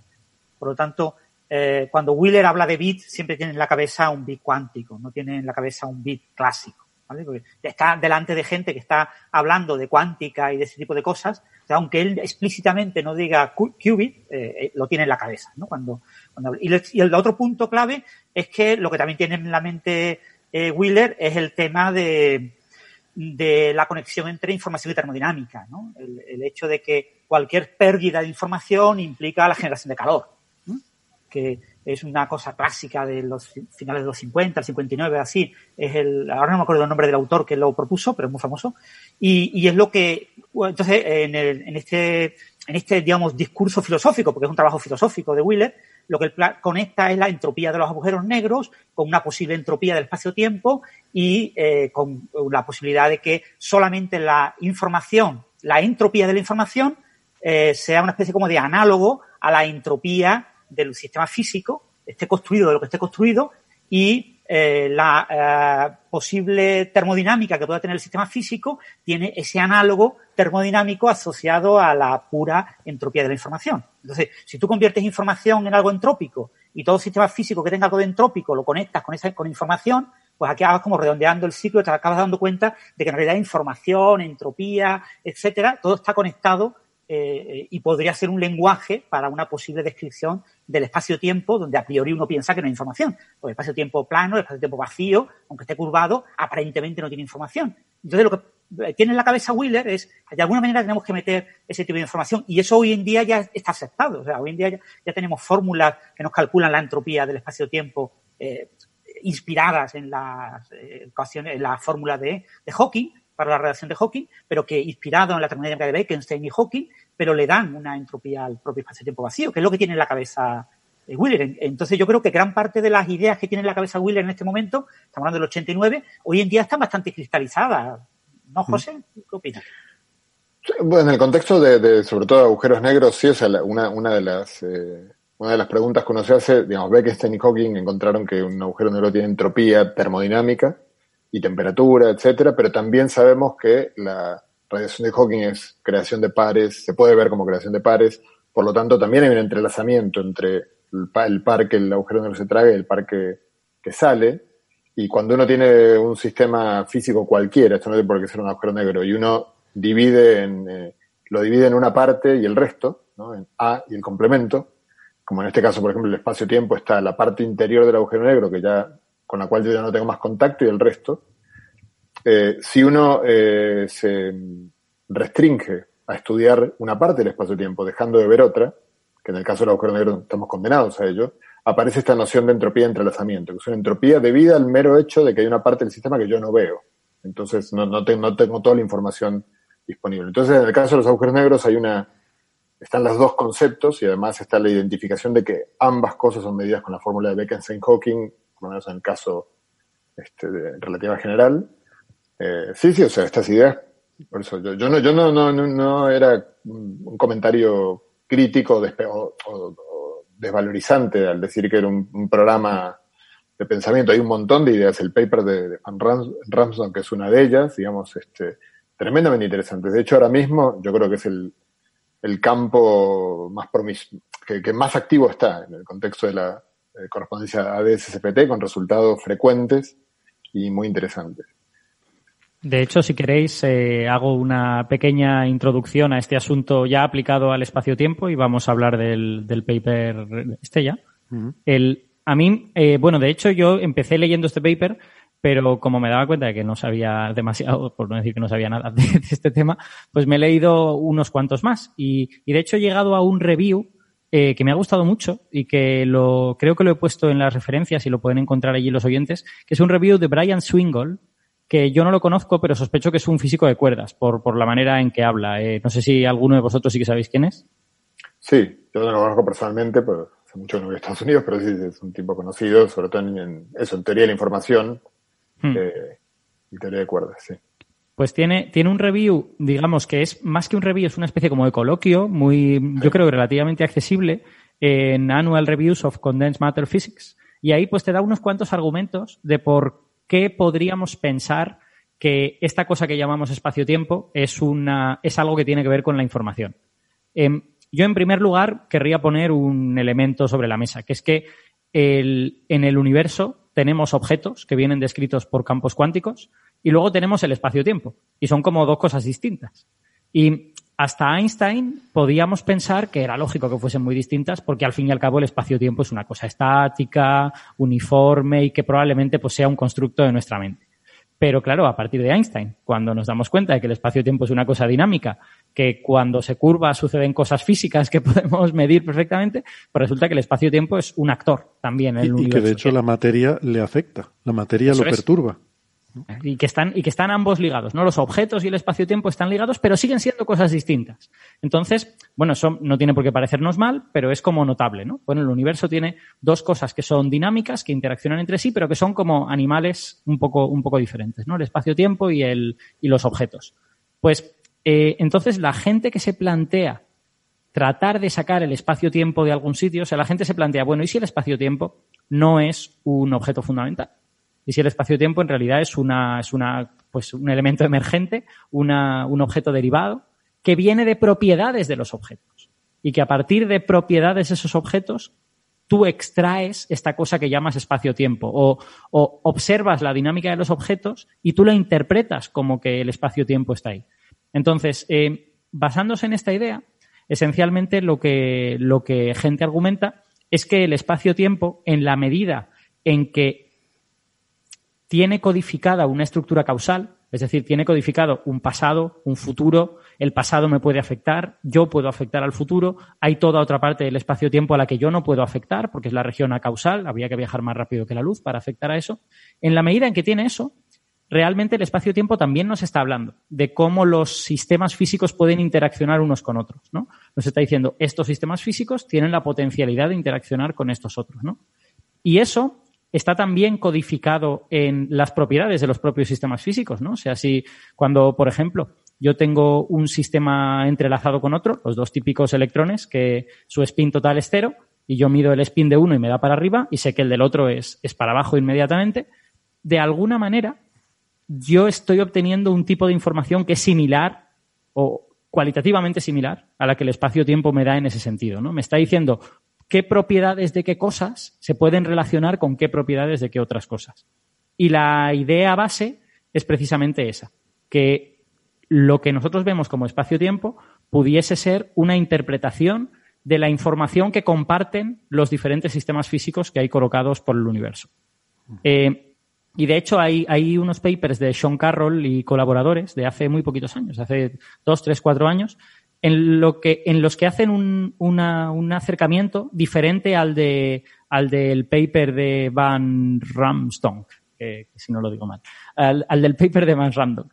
Eh, Carroll lo que hace es eh, empezar desde abajo. Es empezar diciendo, vale, yo tengo una, una serie de subsistemas del universo, esos subsistemas comparten cierta información y yo no me voy a plantear si existe el espacio y el tiempo ni nada de esto. Lo que me voy a plantear es, de la información almacenada en cada subsistema, yo puedo deducir el espacio-tiempo, puedo tratar de, obtener el espacio-tiempo a partir de esa información. Y bueno, lo intenta. Está en este programa, no es exitoso por completo, pero bueno, consigue algunas cosas interesantes. Y la, la idea base en los papers de Carroll es esencialmente si dos sistemas comparten mucha información, yo los voy a interpretar como que están cerca. Es decir, dos sistemas que están muy cerca tienen mucha capacidad de interacción entre sí, pueden compartir muchas cosas entre sí. Si yo tengo un sistema aquí y otro en la galaxia Andrómeda, pues mucha información no vamos a compartir, porque eh, o bien hemos coincidido en el pasado lejano o bien coincidiremos en el futuro lejano. Sin embargo, si tengo dos sistemas encima de mi mesa, sí pueden compartir mucha información. Y esa es la, ese es el juego que Carroll intenta hacer. Y lo gracioso es que en el paper de Van Ramsdonk y en lo que se hace en, el contexto de la dualidad de SCFT, de alguna manera recupera ideas parecidas a estas. Y eso es muy gracioso, ¿no? Te das cuenta de que eh, sistemas entrelazados, o sea, para conseguir un espacio-tiempo emergente más grande, tú necesitas un gran número de sistemas entrelazados. Si tienes muy poquitos sistemas entrelazados, consigues un espacio-tiempo emergente pequeñito, ¿no? Y eso me parece una resonancia divertida en este sentido. Lo que, lo que yo no sé si Carroll, en qué contexto es el, trabajo de Carroll, no lo conozco, pero el, contexto habitual en el cual es el trabajo de Van Ramson, que es el de la correspondencia de SFT eh, holográfica, y, y ahí la idea, la idea es bastante fácil de transmitir y bastante seductora, por lo tanto, porque mm. hace unos, no sé, 13, 15 años, este, se descubrió, una de las preguntas, creo que han tratado muchas veces en el programa, la correspondencia ADS-SFT, eh, y, perdón, una nota al pie. Creo recordar cuando estuvimos hablando con, con Juan Maldacena acá, eh, que yo hice un intento de explicación de la dimensión extra, diciendo que era la, la energía, la escala de energía a la cual uno exploraba la energía, el sistema del borde. Si mal no recuerdo, él dijo enigmáticamente, bueno, o más bien yo diría que es eh, una dimensión en la cual ocurre la hidrodinámica de la información. Dijo algo así, que así, y de hecho, él mismo dijo, eh, no estoy seguro de si, entiendo lo que, lo que dije, ¿no? Porque fue muy gracioso. Sí, creo que dijo, creo que dijo, ni, y, ni yo mismo entiendo bien lo que acabo de decir. Exactamente. Creo que dijo que fue que creía que el tiempo era la hidrodinámica de la información. Me parece que fue su. No, yo creo que se refería, creo que estamos hablando de la dimensión del, del lo que se llama el bulk, o sea, la dimensión entrando desde la frontera hacia el interior del espacio-tiempo. Este, pero bueno, e, estas ideas, ya cuando hablamos con él, que fue hace unos años, ya se empezaron a, tomar forma con el trabajo original de Ryu Takayanagi, que hace, no me acuerdo, 15 años más o menos, lo que, no, menos, 12, eh, se dieron cuenta de que justamente si uno quiere, hicieron una propuesta de cómo uno calcula en una teoría eh, cuántica de campos, en, concretamente en este caso uno tiene, bueno, la forma más sencilla, esto es en, en, cinco dimensiones con una frontera en cuatro, no le pido a nadie que que le estalle la cabeza. Imagínense una pelota, que entonces todo lo que está dentro de la pelota son, son las cinco dimensiones y la superficie exterior son las cuatro de la frontera. En un cierto, hay un cierto tipo de espacios, que son los espacios anti de Sitter, que en un sentido bastante preciso eh, es como si fueran finitos, no son finitos, pero es como si tuvieran una frontera, se puede definir una frontera. Y entonces, si la teoría de partículas vive en la frontera, la pregunta es, ¿qué pasa si yo ahora agarro una región de, de, de la teoría este, simplemente del vacío de la teoría. Tomo una región A y el resto. Y quiero ver cómo está entrelazada la región A con el resto. Es una pregunta en principio eh, legítima. Eh, en teoría cuántica de campos hay un montón, por supuesto, de, de pies de páginas a hacer, ¿no? Porque en teoría cuántica de campos como teoría continua, no está muy claro si eso tiene sentido, si da, va a dar infinito necesariamente. Entonces, bueno, uno tiene que en, algún momento discretizar para darle sentido. En mecánica cuántica está muy claro lo que quiere decir. En teoría cuántica de, campos hay que agregar algunas notas técnicas al pie. Pero bueno, lo que proponen Ruita Kayanagi es una, una receta tremendamente simple que se fue comprobando correcta en el sentido de que todas las propiedades que tiene que satisfacer la entropía de entrelazamiento, que son varias, la cumple, la, propiedad de ellos. Y es que si uno quiere calcular la entropía de entrelazamiento de una región A con el resto, lo que tiene que hacer es colgar de esa región A una superficie que se introduce en- en la esfera. ¿Cuánto se introduce? Bueno, como la esfera tiene gravitación adentro, la, la superficie se introduce, es como una, es parecido a la curva catenaria, digamos, se introduce tanto como para minimizar este, su, área en el interior, digamos, este, de- de- del espacio-tiempo. Entonces, dan esa receta, dicen, la entropía se calcula de esa manera y como además la correspondencia de Maldacena vale, eh, digamos, la- la descripción de la- del interior es buena cuando en la frontera tengo acoplamiento fuerte, que es el, cuando normalmente es muy difícil de tratar la teoría cuántica de campos, bueno, es una propuesta. Esta es mi receta. En los 12 años que han pasado, o 14 o algo por el estilo, ha habido un montón de avances en ese sentido y la cosa tiene muy buena pinta, muy, muy buena pinta. También cuadra bien con esto que mencionaba Francis, la- con la relación con la física de agujeros negros. Y haciendo conexión con lo que decía Alberto, y ya, y ya me callo, el punto No, es que cuanto favor. más grande uno haga, va- haya- haga la región, es muy fácil ver que la superficie más se mete en el, en el interior. Entonces uno podría plantearse lo siguiente, que es una especie de protoidea de esto que, del paper de Van Ransom, que es una, es una construcción sobre esto. Si yo me imaginara que hago todos los posibles subespacios de la, de la frontera, todos, eh, este, contrato una serie de becarios para que me calculen la entropía de entrelazamiento de todos los posibles subespacios que tengo, como los subespacios pequeños van a meterse poco en el espacio interior, los subespacios grandes se van a meter mucho, el, el cálculo de todos me va a reconstruir el espacio interior. Con la información de todas las entropías de entrelazamiento de la frontera, reconstruyo toda la información de la geometría interior. Ese es un poco la, el puntapié inicial de, de- esta lógica. Tiene sentido, o sea, parece algo que, que- que perfectamente posible. Si uno pareciera que la- los dos elementos completos de cada uno, la completitud del espacio-tiempo y el entrelazamiento, pareci- digamos, parecieran ser dos conjuntos ponderables, que puede, puede ser que sean el mismo, ¿no? Claro, la, la gracia y lo que, lo que relaciona el. Bueno, tú has preguntado antes, eh, José, que en qué ámbito hablaba Sí. Carroll de estas cosas. Él eh, trata de hacer algo lo más agnóstico posible en ese sentido. O sea, él obviamente está motivado por ADS-CFT y lo menciona en, su- en sus introducciones y tal, pero luego coge simplemente un sistema cuántico, eh, en mecánica cuántica y tal y cual. O sea, trata de hacer, hace casi como una especie de toy model en ese sentido. De cogerte un sistema con ciertos entrelazamientos y calcularse una serie de cosas. No, no lo, eh, no, no, no lo embebe dentro de una teoría mucho más elaborada y más sólida como es eh, ADS-CFT, sino que hace casi algo que es un juguete. Eh, no sé si José si te ayuda. Eh, lo que hace Carlos es trabajar en las redes de tensores MERA, M-E-R-A. ¿Vale? Sí, Eso sí, es lo que que es lo hace. que también habla mucho Swingle en su en este artículo que dice Alberto. Sí. Eh, bueno, entonces el- yo lo que quería comentar por lo que ha dicho, por lo que ha dicho José, es que lo que yo he contado de Carroll y lo que José ha contado en realidad son la, la idea de base es la misma, ¿no? Porque en lo que se trata de hacer en el contexto de ADS-CFT es que tú tengas esa teoría en el borde, esa teoría cuántica en la frontera, en la que no hay gravedad, y tienes una teoría en el interior de la esfera en la que, aparte de cuántica y todo esto, tienes gravedad. Y la, lo que se han venido descubriendo como pistas, yo creo que no está demostrado formalmente, pero, pero creo que sí hay pistas, es que la dimensión adicional del interior de la esfera emerge de la, de la, del entrelazamiento que hay en la frontera.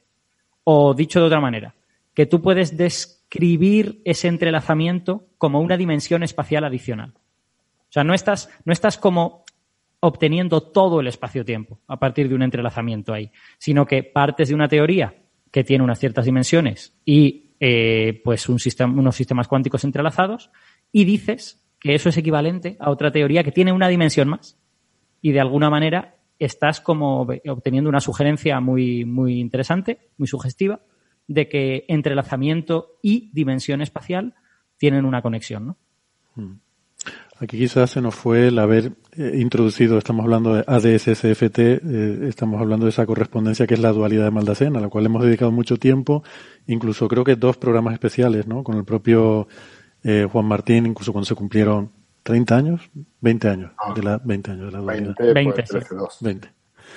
Eh, que es esta equivalencia, ¿no? Existe una, una equivalencia formal en esa pelota que decía José entre una teoría eh, cuántica en la frontera, en, la superficie de esa pelota, y, una teoría con gravedad en el interior. ¿no? Eh, todo esto viene al final del intento de, entender eh, cómo, se puede juntar gravedad con, física cuántica, que, son estas dos cosas tan incompatibles, y resulta que, sorprendentemente, de forma muy misteriosa, tú puedes eh, esa, esa teoría con gravedad en una dimensión adicional, en ese volumen del interior de, de la esfera, tú esa, esa teoría la puedes traducir, puedes establecer un diccionario, que es lo que es esta correspondencia, con eh, la teoría de una teoría conforme, ¿no? Una teoría de, de una teoría cuántica conforme en la frontera que tiene una dimensión menos.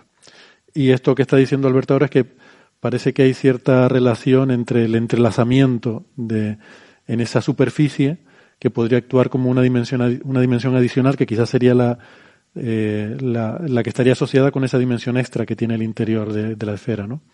Entiendo que eso es lo, que decías.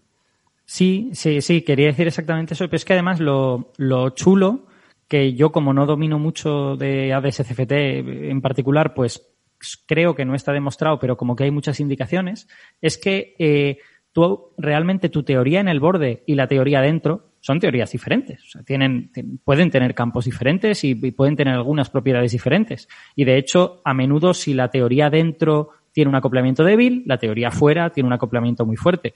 Y lo que pasa cuando hay acoplamientos fuertes, pues es todas estas cosas de los gluones que forman protones y tal y cual, las teorías se vuelven muy complicadas. Eh, entonces, lo curioso es que en principio pues no se sabía muy bien qué parte de la teoría en el borde es la que hace emerger esa dimensión adicional. Y parece que poco a poco se está acumulando evidencia de que la dimensión adicional proviene exclusivamente del entrelazamiento dentro de la teoría en el borde y no tanto de la interacción fuerte, de los campos que hay ahí o de y eso me parece como, como algo muy potente, ¿no? Porque tú tienes una teoría que puede ser muy complicada, que tiene muchos elementos, y que seas capaz de eh, como diferenciar, de separar, decir, no, no, no, fijaos, lo fundamental para crear esa dimensión adicional es el entrelazamiento. A mí eso me parece potentísimo. Sin duda. De esto, eh, si recuerdan, tuvimos un episodio en el que pusimos una entrevista con Leonard Susskind, y estuvimos hablando de, estos temas así de forma bastante divulgativa, ¿no? Él eh, ya lo comentaba, ¿no? Que, que, esta idea de que el entrelazamiento era un aspecto fundamental en el entendimiento de, la relación entre gravedad o, espacio-tiempo y, teorías de, de mm, ahí se me ha ido teorías cuánticas vamos de, de campos cuánticos que mm, esto fue en el episodio 191, ¿no? Y estuvimos hablando de, ese tema. Em, bueno, si quiere entonces podemos hablar ya del, del paper este de, la... Yo no sé si, eh, José, tú lo conoces porque me dijiste que habías tenido a alguien trabajando en algo parecido a esto. Eh, bueno, nos hemos cruzado alguna vez. De hecho, eh, cuando yo estuve en Estados Unidos, los estudiantes de doctorado de, en Harvard tienen una especie de seminario, solo estudiantes de doctorado, que no pueden ir los profesores, y suelen invitar a los postdocs. Entonces me invitaron una semana a dar el seminario y luego te invitan a, cenar. Y justo era esta misma época, porque era Thanksgiving, el Día de Acción de Gracias, y yo tenía, bueno, mi, hijo que era, bueno, muy pequeño en ese momento, era la primera vez que nos tocaba en Estados Unidos el Día de Acción de Gracias. No, perdón, Halloween, que es Halloween. Mm, se mezcló. Halloween. Entonces tenía que ir con mi hijo a, acompañarlo, era muy pequeñito para, hacer, para hacerlo de, truco trato y todo esto. Entonces le dije a los estudiantes, le dije, mira, mil disculpas, yo doy mi charla y luego no puedo ir a la cena. Pero bueno, voy la semana que viene y la semana siguiente hablaba él. Entonces fui a cenar con él y con los estudiantes de doctorado en ese momento. Y tengo un estudiante de doctorado que estaba, eh, se quería ir, de hecho, a trabajar con él ahora a British Columbia, eh, con una de estas estancias de la FPU, del ministerio, y con la pandemia, pues eh, nos, respondió Mark diciendo que ni, ven, ni vengas porque aquí no sé ni si va a abrir, si, o sea, quizás vienes y trabajas desde el hotel, para eso quédate en Santiago. Qué pena. Y decir, tengo, he tenido, tenido esos cruces con él, es más o menos de mi, de mi quinta. Él. Ya.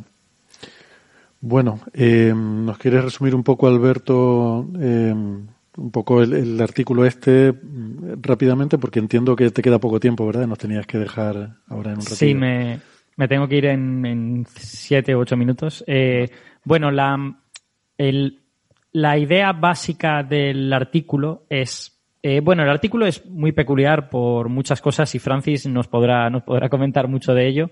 Eh, incluso si yo me tengo que ir, pues, pues Francis lo, lo, cuenta. El artículo es muy peculiar porque no tiene una sola fórmula. No tiene, no tiene nada de matemáticas. Tiene cero matemáticas. Entonces, es un artículo sobre algo altamente matemático que carece de matemáticas. Y eso es, es como muy peculiar, ¿no? Es casi un artículo de divulgación, de altísima divulgación, para gente que sepa, que sepa cosas de teoría de cuerdas. Y en, en, ese sentido, es hasta sorprendente que lo hayan publicado en Science, ¿no? Porque, bueno, lo podrían haber publicado como una especie de noticia o algo así, ¿no? no pero lo publican como un research article, ¿no? Entonces, es como peculiar en ese, en ese sentido.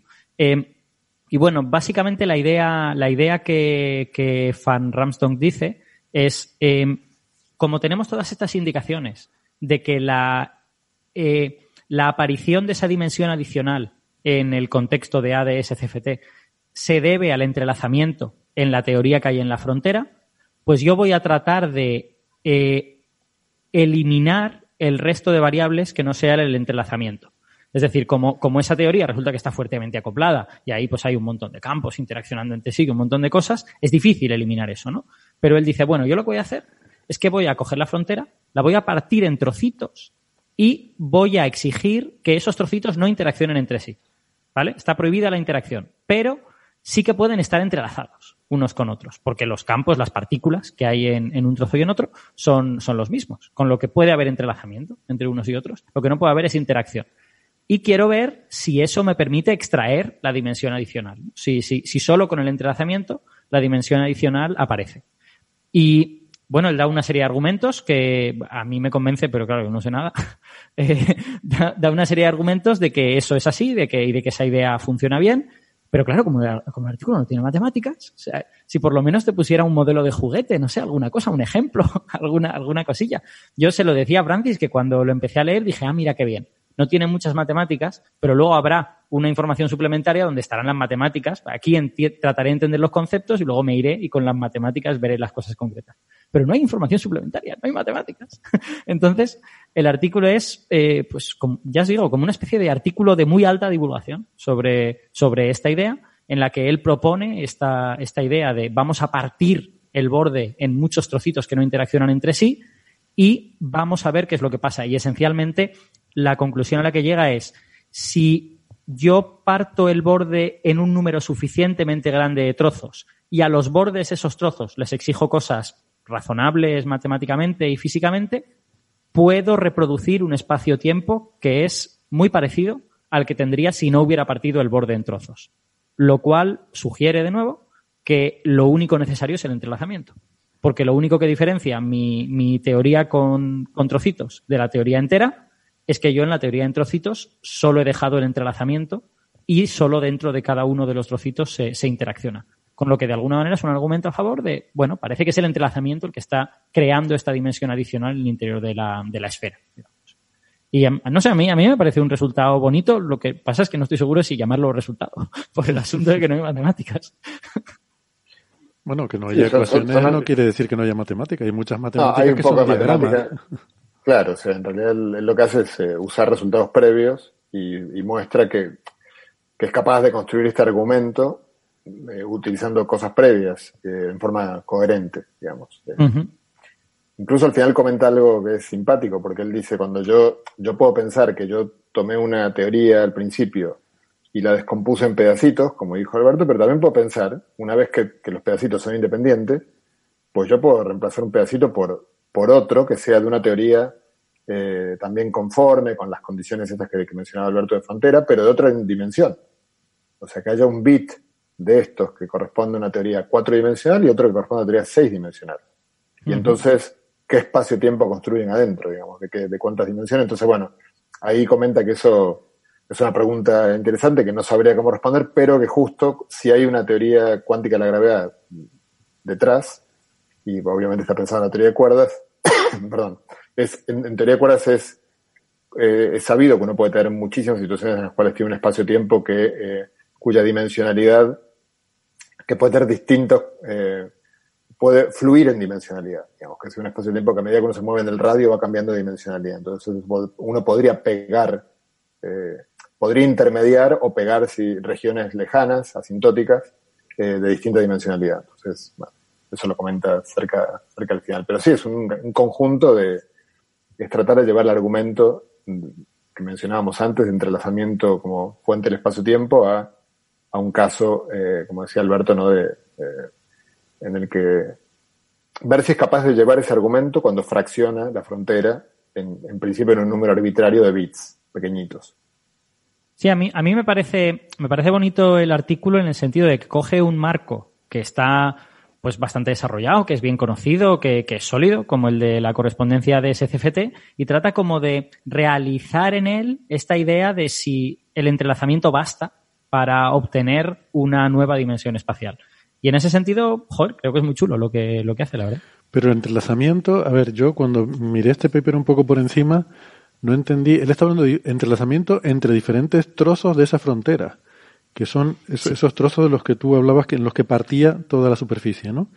Uh -huh. Y esos trozos son diferentes, son diferentes teorías de campos conformes. Pueden serlo. Pueden, Al final especula con que pueden serlo también. Exacto, pero en principio, si lo quisiéramos hacer lo más fácil posible, serían todos la misma teoría. Serían simplemente como eh, copias de la misma teoría en pues trozos diferentes de un cierto espacio-tiempo. O sea, como diferentes espacios de donde se aplica esa teoría. Y, y el, pero ¿qué es lo que está entrelazado? ¿Qué, qué, o sea, por entrelazamiento yo entiendo que, que, o sea, cuando entrelazas partículas quiere decir que midiendo una tienes información sobre la otra instantáneamente. Eh, ¿Qué significa eso cuando hablas de teorías que estén entrelazadas? Es lo que no. Tienes campos que viven en ese, en ese pedacito de espacio. Son, son al dividirlo le quedan espacios como con frontera. Entonces, eh, cuando tú metes una teoría conforme en un espacio que tiene frontera, bueno, pues hay una cantidad de problemas técnicos que hacen que para que eso tenga sentido hay que definirlo de una manera muy concreta, que, es conocida, lo que se llama eh, teorías conformes con frontera, Boundary Conformal Field Theory. Eh, y el entrelazamiento es entre, o sea, tú tienes campos viviendo en cada uno de los pedacitos, y entonces este, estos campos, aún en el vacío, digamos, lo que me, yo antes mencionaba, si en el, si en el vacío un, una región la divides en A y su complemento, en una parte y su complemento, tienes un entrelazamiento entre los grados de libertad de los campos en, en la región A con los que están fuera de la región A. Entonces... Sí, hay que, hay que recordar que aunque haya vacío, tú puedes medir cosas. O sea, que el, que el vacío es un estado y que tú puedes medir propiedades. Y que eh, muchas de esas propiedades de media dan cero, pero cada medida individual igual no da cero. Entonces tú puedes obtener correlaciones entre, entre esas medidas. En, o sea, quiero decir, correlaciones son cosas del tipo, yo mido aquí y si me da menos uno, me va a dar más uno en el otro en sitio. El otro lado. Hmm.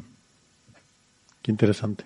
Eh, y ese, ese, tipo de correlaciones son esa información compartida, ¿no? Que, que lo bueno que tiene es que esa información compartida se puede cuantificar y se puede objetivar, ¿no? De alguna manera se calcula, eh, si, si, tú tienes dos sistemas A y B y tú les puedes calcular la entropía a esos dos sistemas, pues la información que comparten es la entropía de A más la entropía de B menos la entropía de la unión de los dos. ¿Vale? Si, si comparten algo de información, la unión de los dos contiene menos información que la suma del uno y el otro. Entonces, la, la información que comparten es la, la, la resta. Y ya está. Bueno, Alberto, creo que nos tenías que dejar, ¿no? Eh, sí, yo creo que será lo mejor para no tener que ir corriendo por ahí. Pues eh, no, muchas gracias. Eh, la verdad que es apasionante este tema. Nos quedaremos intenta, hablando un poco más del tema sin ti. No será lo mismo, pero bueno, así podemos criticarte a gusto también. Sí, por favor. O sea, quiero decir, yo que sepáis que hace dos semanas de esto sabía muy poco y ahora sé muy poco más epsilon. Entonces, es perfectamente probable que haya dicho cosas mal, así que por favor corregidme si lo he hecho. no, es broma. Eh, nada, que, gracias por haber venido. Hasta la semana que viene. Nada, un placer. Chao, chao. Chao, chao. Mm, pues, pues muy bien, me sigue costando, eh, eh, como dicen los ingleses, el, el, meterme en la cabeza, el, el wrap my head around the, eh, en esta, esta idea de entrelazamiento entre teorías, ¿no? entre vacíos, pero supongo que, como decía Alberto, es el hecho de que tú puedas hacer una medida del vacío en un determinado subespacio de estos y eso pues instantáneamente colapsa, ¿no? Pensando en la terminología esta de funciones de onda que colapsan, colapsa el vacío de la otra, eh, del otro subespacio. ¿Sería algo así? No sé, Francis, Bea, ¿tienen algo, alguna otra forma de explicarlo? A ver si explicándolo de más formas me queda más claro. No, tú puedes definir el, estado del sistema una vez que divides en dos un sistema, A y su complemento. Entonces, ahora te puedes preguntar si los estados del, vas a tener estados del sistema completo que sean factorizables en A por su complemento eh, y, estados que no son factorizables, que son los estados entrelazados, que no puedes factorizar como el producto de un estado que vive íntegramente en A con un estado que vive íntegramente en B. Entonces la entropía de entrelazamiento que, de, A o del complemento la, obtienes básicamente eh, sumando, como tú no vas a mirar una parte o A o su complemento, tú decides. Supone que vas a mirar la región A, entonces lo que haces es no mirar la otra región, quiere decir sumar sobre todas las posibilidades en otra región. Estás este auto, eh, esa entropía de algún modo está midiendo tu ignorancia, la ignorancia que decidiste al, al optar por mirar una parte del sistema y no mirar la otra. Así aparece entrelazamiento entre, entre regiones, en el vacío, incluso en el vacío. Eh, depende del contenido de campos que tenga la teoría, pero, pero es un, cálculo en principio hecho en el vacío. Vale, ese es un, es un, concepto nuevo para mí. Nunca, siempre había pensado en entrelazamiento entre partículas, ¿no? Sí, y recuerda, Héctor, que en mecánica cuántica nunca se entrelazan partículas, ¿vale? O sea, no se entrelazan nunca objetos ni sistemas, solamente se entrelazan estados. Estados. Es decir, asociados a propiedades. Tú puedes entrelazar de un fotón la polarización horizontal y no entrelazar pues otras propiedades del fotón. Eh, un electrón puedes, eh, o sea, eh, cualquier sistema cuántico que tenga varias propiedades, varios observables, tú mm. puedes entrelazar en uno de esos observables, pero no en los demás. claro. Hombre, a mí este artículo me parece como, como prometedor para que la gente joven le dé vueltas a la cabeza, pero en estado todavía muy verde, muy, muy emergente, que queda todavía, estamos en estas cosas de conjeturas, así muy como muy, mucha palabrería, ¿no? Muy al, al estilo del el It from Bit, ¿no? De, de Wheeler, ¿no? Esto aquí el autor en la versión original del artículo en Archive le llamaba It from BC Bit, ¿no? BC por Boundary Conformal Theory, ¿no? Por eh, bits, eh, cada, cada entidad que conforma el espacio-tiempo en ese borde del espacio-tiempo en el que, que, está representada, está eh, físicamente representada por una teoría conforme con una teoría de campos conformes con borde o con frontera, pues cada una de esas entidades, no sabemos qué son esas entidades, pero imaginemos que se pueden identificar con una teoría conforme, eh, pues en cierto sentido, pues eh, hay una cierta noción de entrelazamiento, como ha comentado José. Bueno, en mi opinión no está nada claro que podamos entrelazar bien esas teorías. Eh, ese tipo de ideas todavía queda por formularlas bien. ¿no? no creo que esté. Yo por lo menos me he leído otros artículos de, de este autor y no me acaba de. y de otra gente que cita, y no me queda, no me queda claro cómo utilizando la integral de camino euclidia logra eh, obtener un entrelazamiento efectivo entre esas teorías conformes de, que comparten una misma frontera. No me queda nada claro. Y veo, veo que se juega mucho con fórmulas como diciendo, bueno, yo pongo esta fórmula y digo que la entropía más o menos parece parecida y venga, aceptamos burro por animal de compañía. Pero no me queda claro eh, eh, que sea una cosa que esté bien sustanciada, que esté, que fluya naturalmente. Pero bueno, como motor y como germen para que gente joven eh, le dé más vueltas a estas ideas, pues yo creo que puede ser muy prometedor.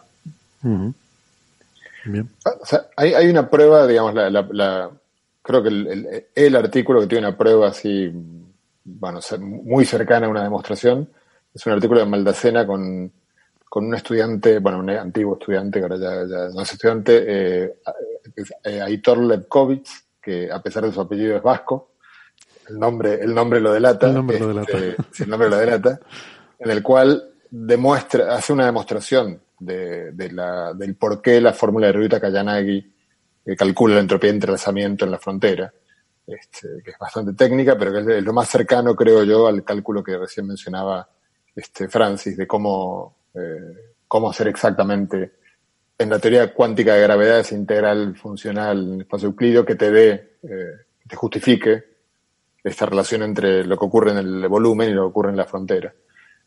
Eh, entonces, de, ahí parte un poquitito la confianza en que esto está bien, pero la, pero la conjetura de Maldacena tiene un montón de estos este, elementos del diccionario que son casi, a veces son casi adivinaciones, ¿no? O sea, alguien inspirado que dice esto malo será que no sea esto otro, por supuesto siempre con buenos argumentos y luego se empieza a comprobar y a ver si las cosas funcionan. Este, yo, yo creo que em, concretamente con el tema del entrelazamiento, es curioso porque hay veces se, se, ha empezado, se está trabajando mucho en el tema y hay veces que se definen conceptos que se supone que corresponden a conceptos que se podrían aplicar en teoría cuántica de campos, pero que al final la única definición, la única expresión, eh, acá, acá yo tampoco soy un experto, así que puede que esté diciendo algo que no sea eh, compartido por mis colegas, pero me da la impresión de que a veces se definen cosas en teoría cuántica campos relacionadas con el entrelazamiento que uno no sabría qué calcular en teoría cuántica campos. En realidad la única receta de qué calcular es la que da la conjetura. Entonces uno uno, eh, entonces empiezan a aparecer un montón de papers que prueban cosas y uno dice, pero exactamente qué estás calculando. O sea, si yo algún, algún día quiero eh, comprobar eso, ¿qué, ¿qué, calculo en la frontera? Porque lo que me está diciendo es que, bueno, en esto Saskine tiene unas cuantas cosas de, ese tipo, tiene definiciones de complejidad en, sistemas de teoría cuántica de campos que para ellas da, de hecho, la, complejidad en teoría cuántica de campos que define Saskine tiene dos posibles definiciones. Y han pasado ya como tres años desde que él escribió su trabajo y todavía no queda muy claro cuál es la que está calculando. Las dos son, son definiciones distintas. En algunos sistemas dan cosas distintas y no hay manera de saber bien cuál es la que este, se corresponde, cuál, cuál sería la correcta y cuál no, ¿no? porque en el fondo no hay con qué comparar. Uh -huh. Y, José, ¿tú crees que este artículo concreto va a tener un gran impacto o, yo no creo, o sea, yo como, como bien dijiste, el artículo ya estaba en el archive hace, no sé, como dos años. Eh, y no ha tenido y, muchas citas. Y no ha tenido muchas citas. A ver, Mark es muy, es muy bueno, estoy seguro que, que, está bien, que la idea está bien. A mí también me sorprende que aparezca en Science, o sea, yo no, no, en mi campo es difícil entender a veces por qué algunos artículos aparecen en estas revistas, que, que no pareciera una revista que yo, yo hubiera apostado que, que un artículo como este, yo hubiera apostado que lo rechazan en, el primer día directamente, o sea, diciendo esto no es para esta revista, pero bueno, vaya a saber por qué, por qué color. El artículo está muy bien escrito, o sea, está, está muy bien. Es una buena noticia que se publiquen también estas, este tipo de artículos. Este, -huh. yo no, no creo, lo, lo, que creo que lo único que muestra es que si uno se plantea la idea de, eh, de ir llevando mmm, esta idea de cómo obtener el espacio-tiempo a partir del entrelazamiento a sistemas Recordemos que la conjetura de Maldacena funciona muy bien en un sistema que es muy vaca esférica, ¿no? en una teoría con muchas simetrías, con el máximo de simetrías posibles. Entonces, una de las grandes preguntas es cuánto de esto sobrevive a empezar a quitarle simetrías.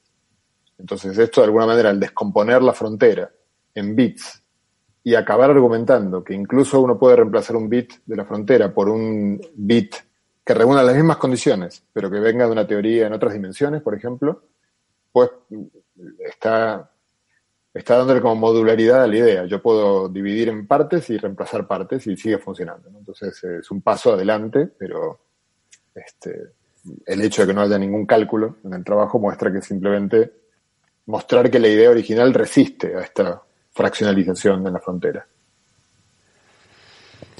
¿Es más filosofía que física esto? ¿O está un poco ahí, ahí en la frontera, ya que estamos hablando tanto de frontera? Este tipo no. de cosas de emergencia y todo eso en general tienen una cierta componente de, de, filosofía, ¿no? De metafísica, ¿no? Y pues claro, a los físicos lo que nos gusta es un artículo que proponga un experimento, ¿no? O sea, eh, estas son mis ideas, estas son mis ideas y esta es eh, las cosas que yo creo que se pueden observar o experimentar para comprobar mi idea, ¿no? Y, y si falta esa parte, falta eh, esa conexión con, la realidad medible, esa conexión con el mundo de los experimentales, pues te quedas con ideas como muy en el aire, que son como muy metafísicas, ¿no? Hay un punto en el cual tienen uh, aplicaciones físicas. Claro, en sistemas, bueno, esto yo creo que a nivel de física, básicamente, eh, a ver, se puede aplicar en dos lugares, ¿no? Uno podría intentar aplicarlo en sistemas eh, de materia condensada o de átomos fríos que, que tengan simetrías, bueno, en las cuales que van a tener menos simetrías que, que aquí, pero que uno diga, bueno, malo será que no funcione y usarlo como herramienta de cálculo y eso a veces se hace y a veces es sorprendente que los resultados son mucho mejores de los que uno hubiera esperado ingenuamente.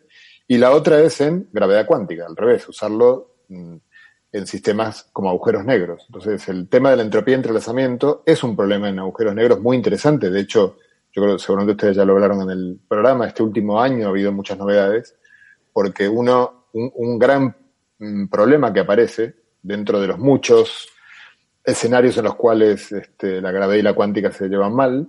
Uno es el hecho de que si yo, si la evaporación de Hawking, la radiación de Hawking es este entrelazamiento entre partículas que salen y partículas que entran, y el agujero negro empieza a achicarse por, por la, por, porque evapora, en algún momento voy a tener muchas partículas afuera entrelazadas con un conjunto creciente que vive en el interior de un espacio que está eh, achicándose. Entonces hay, hay un momento en el cual eso va a ser imposible. Eh, básicamente la, la, entropía de Bekenstein-Hawking marca además el máximo posible de grados de libertad que puede tener dentro. Entonces, este, en algún momento entra en crisis y está, esto es un trabajo que hizo Don Page hace muchísimos años, en el cual mostró que la única forma de darle consistencia es que en algún momento pegue la vuelta y la entropía de entrelazamiento que va creciendo, porque cada vez son más las partículas que salen, en algún momento, por alguna razón, tiene que empezar a bajar para acomodarse al tamaño que se va reduciendo de, de, del agujero negro. Y, y claro, uno, eh, hasta ahora, hasta el año pasado, no había ninguna propuesta, ni siquiera en, la, en el contexto de la conjetura eh, de Maldacena, que permitiera dar una expresión para la entropía de entrelazamiento que cumpliera con eso, que creciera y luego decreciera. Y el año pasado hubo dos grupos independientes, uno de ellos, por cierto, con un trabajo de un único autor, un chico que es estudiante de doctorado en, en, la costa oeste, eh, en el cual propusieron una fórmula que, cumple con eso, que ellos pueden mostrar que en un montón de sistemas en los cuales un agujero negro se evapora, la, la, entropía describe esa, esa, curva que es como una especie de triángulo, sube y luego baja, básicamente. Eh, entonces estas propuestas, digamos, eh, por supuesto que eso, si recordamos que un agujero negro se evapora en unos 10 a los 70 años, eh, pues eh, no sé si llamarlo física eso, porque cl claramente no veremos uno hacer eh, esa curva, pero bueno, las teorías de la física tienen que ser coherentes, consistentes entre sí, y si no, cada vez que no lo han sido en el pasado hemos descubierto que había algo mal, ¿no? Entonces, estas ideas parecen muy abstractas y parecen filosofía, pero tienen un punto en el cual tiene un asidero que es, bueno, dar una descripción coherente de la evaporación de Hawking, concretamente. Bien. Sí, yo al hecho de que haya un margen de 10 a los 70 años no lo veo como una, en fin, un, problema fundamental, esencial, lo veo como un problema práctico de cosas de, que tiene que ver con nuestra, nuestra vida limitada, pero, pero es un tema práctico, no, no es un tema fundamental. Déjale a los oyentes el ejercicio de calcular qué episodio va a ser el que se va a Coffee Break transmitir cuando a los 70 años. También depende del tamaño del agujero negro, ¿eh? Si cogemos uno suficientemente pequeñito, Sí, pues, claro, pero... No, bueno, y este tipo de cosas se harán con análogos de agujeros negros, nunca no con agujeros negros como tales, ¿no? Se pueden usar análogos, tanto en física de estado sólido, como análogos hidrodinámicos, etcétera, de agujeros negros. Estaba con Bose-Einstein, por ejemplo, se está trabajando mucho, y con esos análogos se puede intentar hacer algo parecido a verificar estas fórmulas de forma experimental. Es, es, es muy difícil, ¿eh? no es nada fácil, pero se está trabajando en ello. Bueno, o intentar simular un universo, ¿no? A lo mejor el problema es que la, las criaturas que te aparezcan ahí dentro empezarán a preguntarse de dónde vienen las leyes fundamentales y que si hay bits, que, son los que, si la realidad son bits y observadores y tal. Bueno, vamos a ir pasando de tema. Eh, ¿Alguna eh, concluding remarks, no? Últimas conclusiones sobre, sobre este artículo. Um, es, es bonito, tiene figuras con colorines. Yo no puedo decir mucho más. vale la, las figuras son muy sugerentes, ¿no? Y las ideas parecen que están a, o sea, este hombre, esta es la segunda parte de un artículo que escribió en 2010, entonces ha publicado muchos otros artículos, muchísima gente ha publicado, el artículo de 2010 fue muy citado, tiene más de 1200 citas, una barbaridad. Entonces, eh, hay mucha gente trabajando en estas ideas, ¿no? Está, hay una especie como de, de, olla caliente, que están las ideas ahí calentándose y que pueden dar lugar a un resultado muy, muy interesante, o no, ¿vale? O sea, o, o se pueden quedar en, en que aquello hierve y no acaba, acaba consumiéndose el agua y, y no acaba no, quedando una, no una, buena sopa densa. Entonces, y entonces habrá que venir y, y, retractar todos estos papers, porque no, no hemos nada. bueno, vamos a pasar entonces al siguiente tema, que es un, un artículo que la verdad que me pareció súper interesante cuando lo vi, nos lo envió Bea, y, y, me encantó, aunque te tengo que confesar, Bea, que cuando vi el título pensé que si esto sería eh, no sé, el anuncio de algún producto de Winnet Paltrow o alguna terapia New Age o algo así, porque el título es Aliviando la tensión de Hubble con campos magnéticos primordiales, ¿no? Parece como que el, pobre Hubble tiene algún tipo de contractura o tensión o no sé qué, y que con, unos campos magnéticos cuánticos se los curan eh, ¿no? alguna terapia reiki de estas que vemos a veces anunciadas en, en sitios de dudosa reputación. Pero no, resulta que es un artículo científico eh, eh, que está, bueno, eh, lo he visto en el archive, no sé si ya habrá sido publicado, y que habla de uno de tus temas favoritos, que son los campos magnéticos primordiales, y de un problema que hemos tratado aquí muchas veces, como es esta tensión del parámetro de Hubble, ¿no? Esta discrepancia ya, se puede decir, porque a 4 sigma esta tensión ha ido aumentando, ¿no? Desde ser 2, 2,5 sigma a ser ya 4 sigma, que es la diferencia de el parámetro de Hubble en la actualidad que medimos a través de la cosmología, partiendo de las observaciones del fondo cósmico de microondas, que son muy precisas, aplicando el modelo cosmológico actual, el lambda CDM, calculando cuánto tendría que ser ese valor y sale pues 67, algo. Y con otro método que es el famoso de las supernovas para ir eh, calculando esa misma curva mm, a base de la relación entre cuánto de lejos está una galaxia y a qué velocidad se aleja, pues haciéndolo así te sale 73. Y esa diferencia entre 67 y 73, en unidades de kilómetros por segundo por megaparsec, em, pues es una discrepancia. ¿no? Y se está midiendo otras muchas formas, pero claro, no hay suficiente precisión en las otras medidas como para terminar de decir la correcta es esta, la correcta es esta otra. Hay algunas que apoyan la medida cosmológica, ¿no? la de la que se basa en extrapolar desde el universo temprano hacia el presente y hay otras que bueno que son más que tienen un margen de error más grande y que no acaban de, de definirse todo esto. Entonces, bueno, hay, como este debate en la comunidad, ¿no? Lo hemos discutido en otros episodios y aquí este artículo que nos envía Bea, pues que me gustaría que nos lo explicaras un poco, eh, parece muy prometedor, ¿no? Una, una forma de reconciliar un poco estas medidas.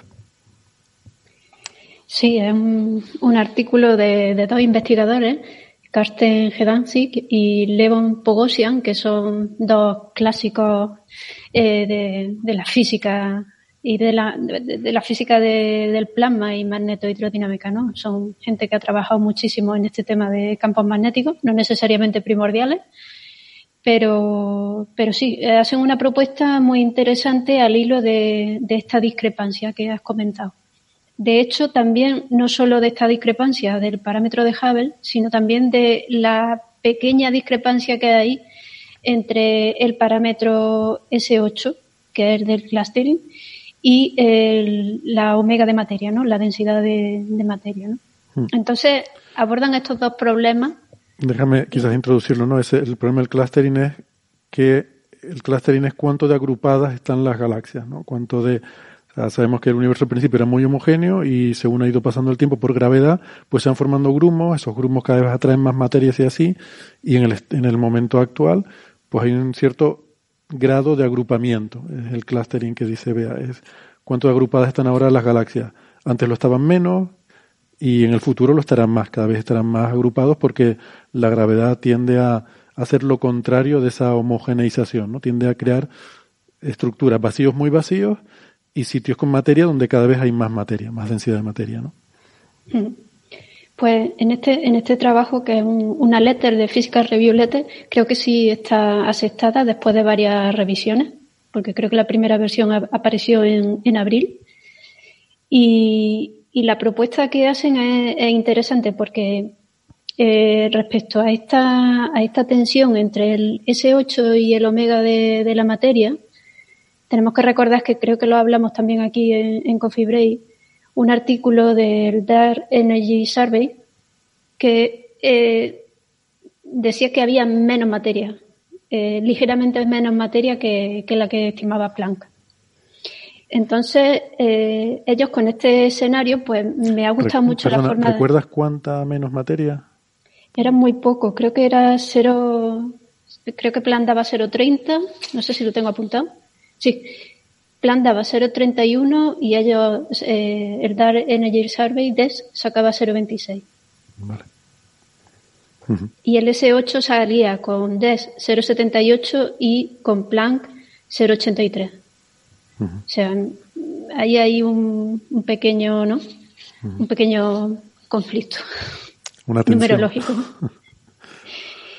Pues el argumento que, que, dan es bastante interesante, ¿no? La forma en que abordan el problema, porque se preguntan, ¿no? Siempre, siempre hemos aducido, como tú has recordado ahora, eh, que las medidas del universo locales, pues puede ser que tengan más errores, ¿no? Y entonces por eso puede haber esta discrepancia. Cada vez estamos más convencidos de que parece que no, que sí, que a pesar de que hay más errores, pues parece que no tanto como para, ¿no?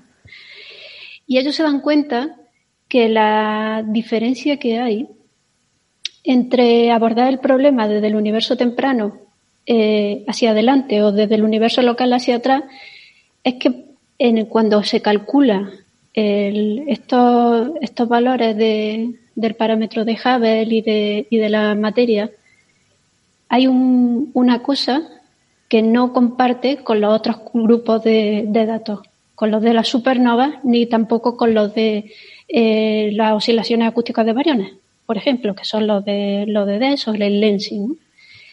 Y es eh, la historia de recombinación.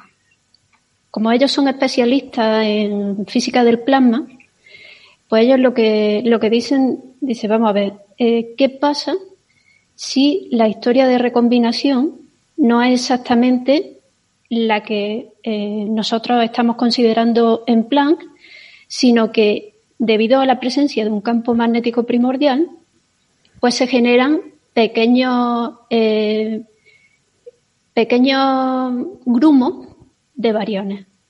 Porque el campo magnético. Por, por recordarlo un poco, recombinación es el periodo en el que, el momento en el que se forma el fondo cósmico de microondas, ¿no? Que es a los 380.000 años de vida del universo. Cuando ya la, temperatura. Cuando se desacoplan la materia y, la radiación, Y esa radiación es lo que llamamos el fondo cósmico de microondas, ¿no? Mm. Pues justo antes de esa recombinación, los fotones y los, y los electrones, los bariones, todo, o sea, materia y radiación están acoplados, ¿no?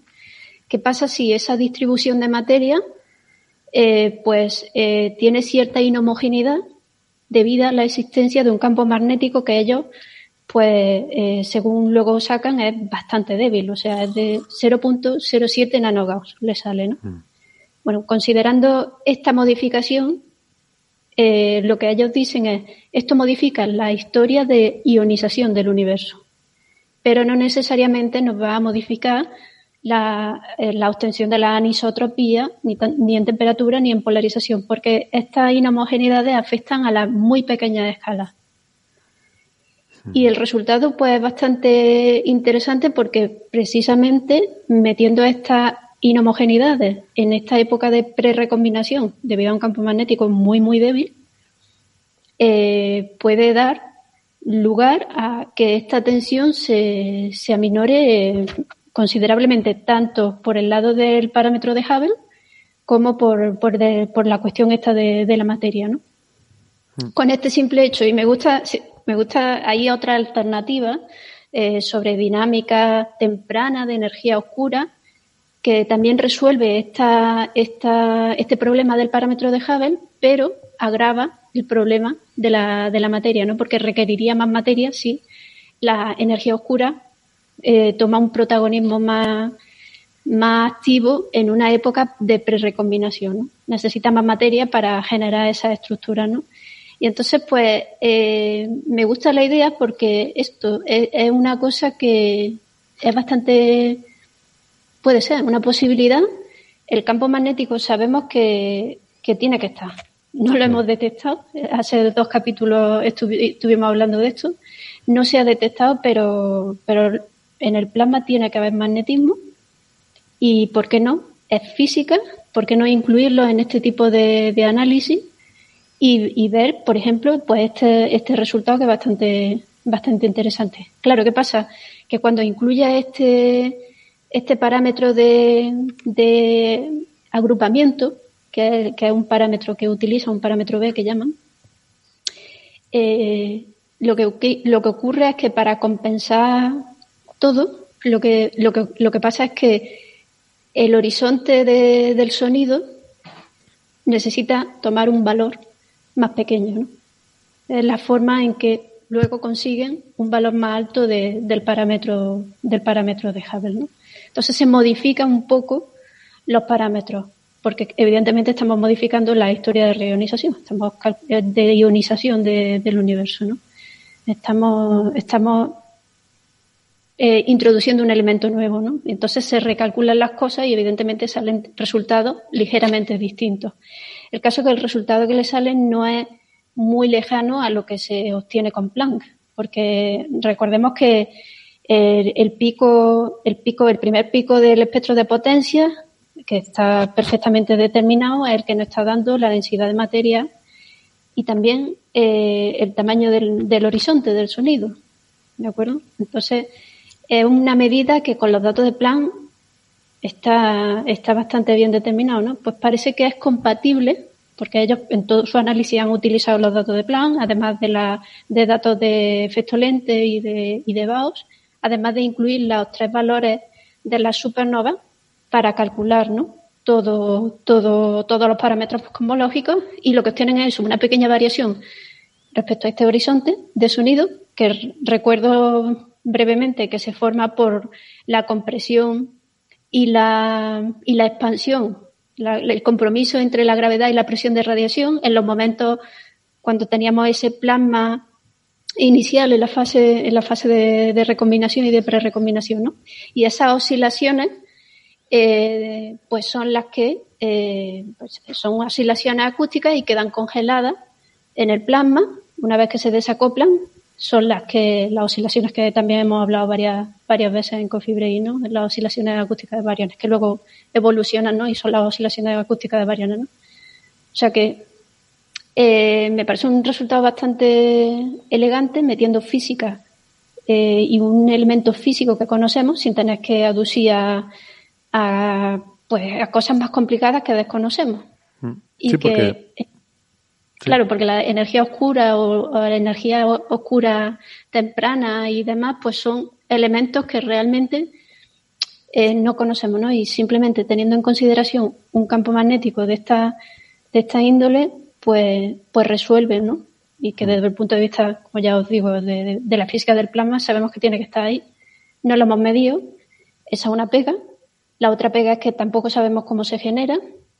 Hay, ellos proponen varios escenarios, pero claro, ninguno de ellos está, está probado.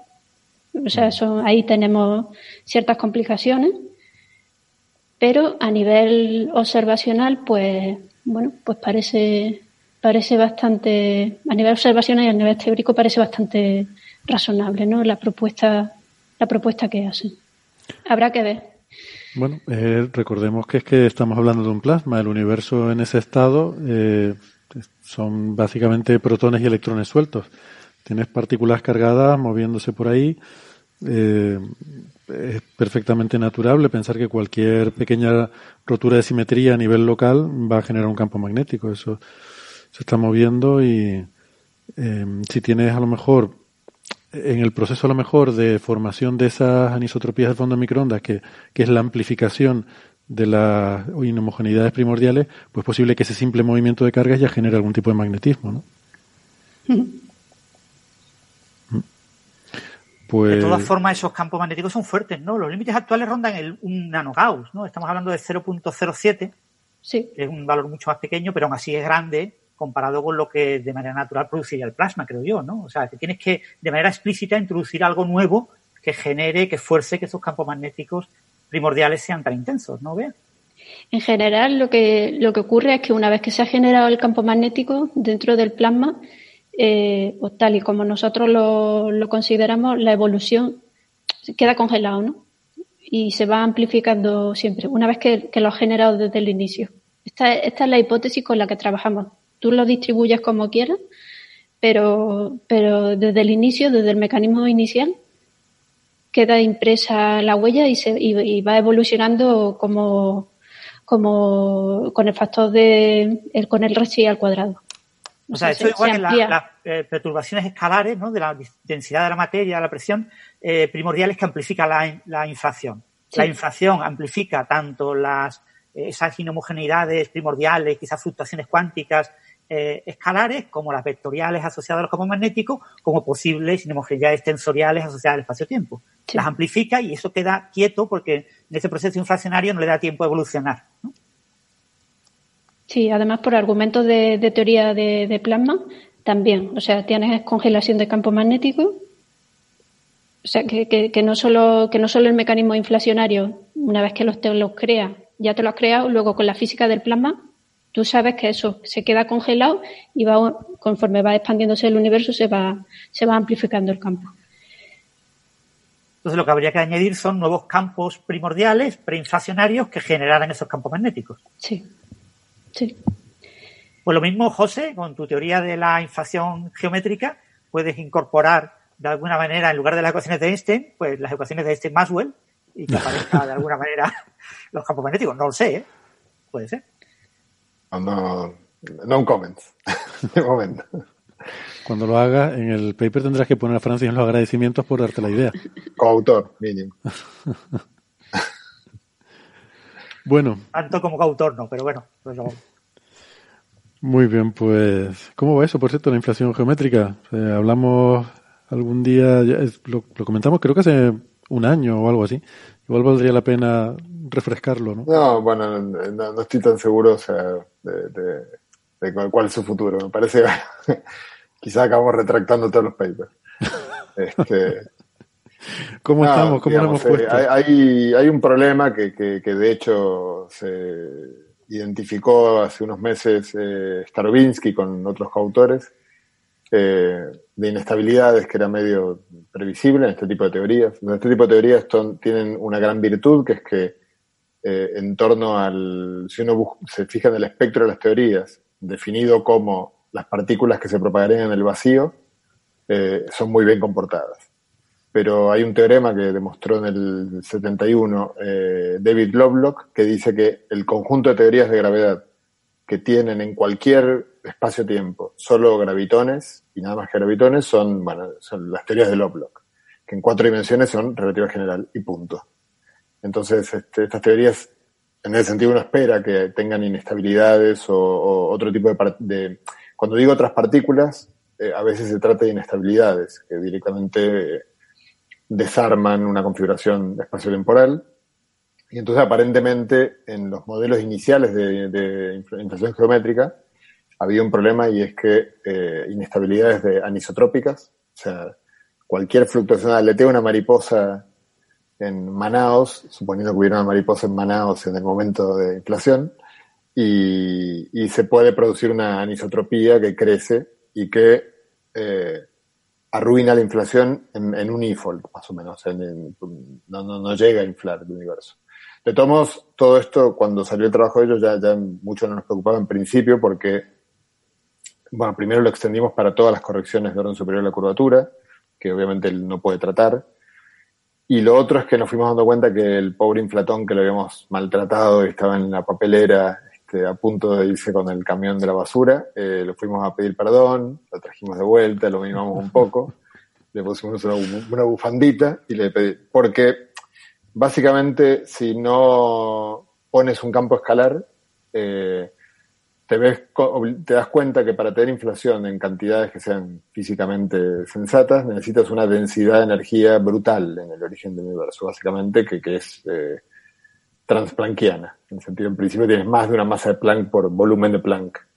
Y no, no parece algo que, que tenga sentido. Entonces, bueno, empezamos a jugar con el campo escalar y vimos que con el campo escalar pasan cosas muy chulas, porque, por ejemplo, eh, que inesperadas, creo yo, que es que la, porque si uno, si uno lo piensa un poco, el campo escalar con los términos de orden- de orden superior a la curvatura se llevan muy mal. O sea, pareciera que uno está en un juego de, de beneficio nulo, o sea, en el cual hay cosas que se cancelan con otras, pero no. El campo escalar, si uno lo pone, eh, espera su momento. O sea, se mantiene casi constante durante todo el periodo que infla los términos de orden superior a la curvatura. Entonces, bueno, pareciera haber una ventana este, para que eso eh, pueda ser interesante.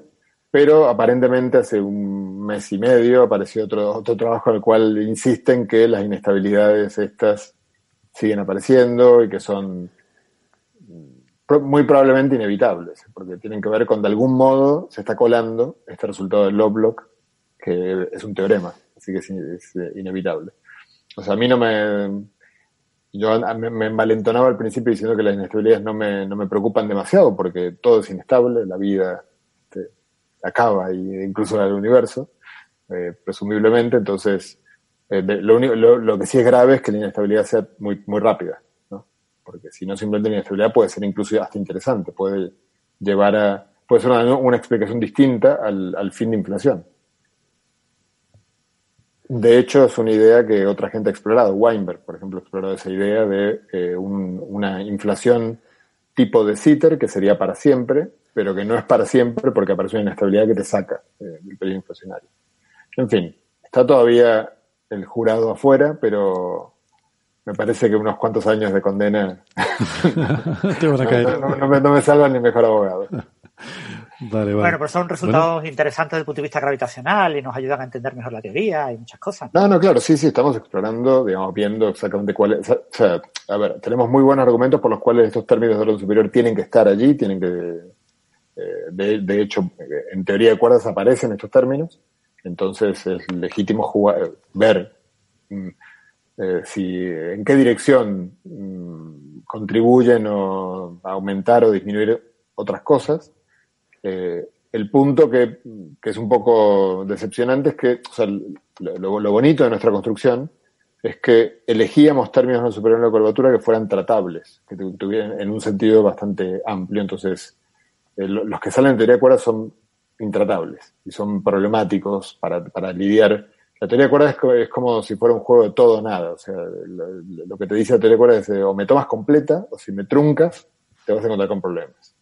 Y esta era una manera de abordar distinta, que era eh, para poder truncar e ir orden a orden de una manera controlada. Pero bueno, quizás al final, digamos, la teoría de cuerdas este, tiene un punto ahí a favor, que quizás no es posible hacer eso. Bueno, muy bien. Pues vamos a ir concluyendo y cogemos un par de preguntitas rápidas. Aquí comienza señales, señales, señales de los oyentes, de los oyentes, de los oyentes.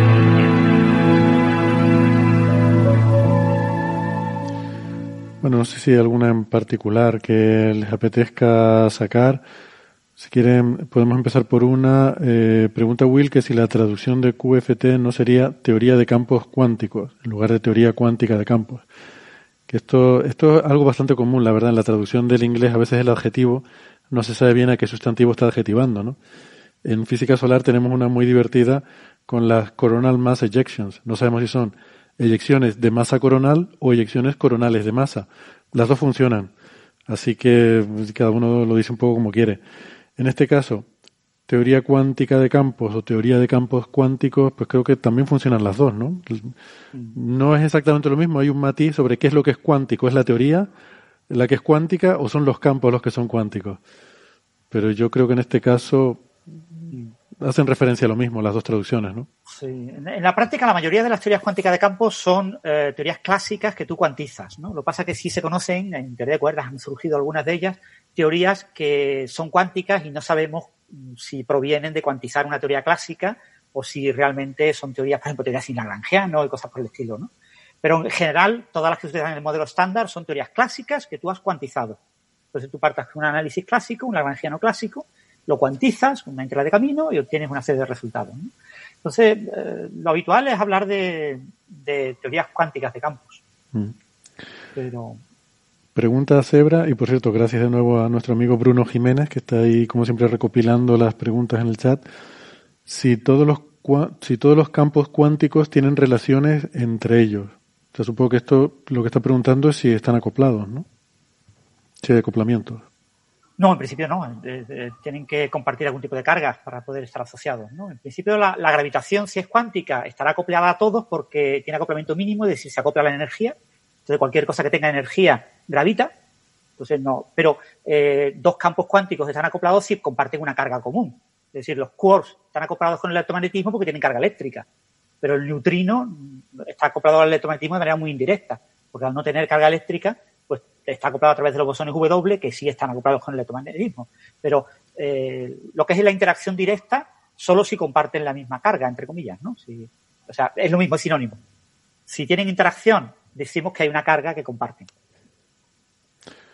Vale, quizás por ir terminando, eh, Sergio Llorente pregunta, ¿podría haber un agujero negro micrométrico o milimétrico en el centro del Sol y o de la Tierra?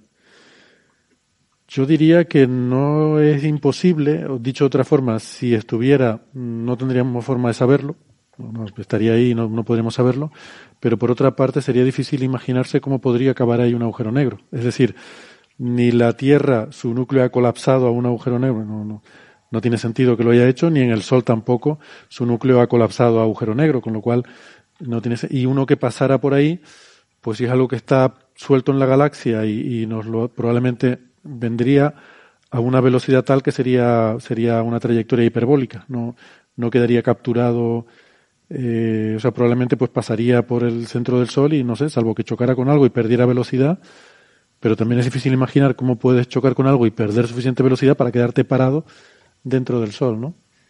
No lo sé, supongo que es teóricamente posible, pero en la práctica no veo cómo podría ocurrir.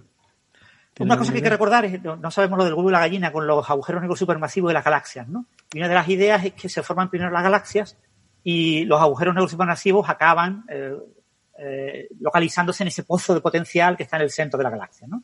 El centro de la galaxia es mucho más denso en materia y ahí hay un pozo de potencial que hace que acabe el, el agujero negro supermasivo. Un proceso parecido podría explicar que agujeros negros entraran en, en cuerpos como una estrella o un planeta, ¿no?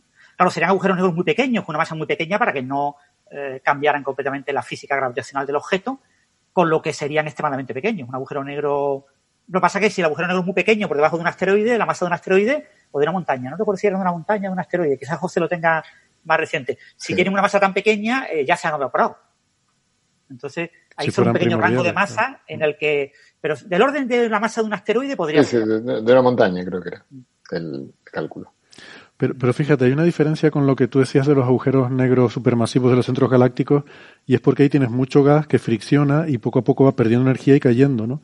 Pero aquí estaríamos hablando de que viniera un agujero negro, que sería una partícula, eh, una partícula sin tamaño prácticamente, que cómo perdería energía para frenarse.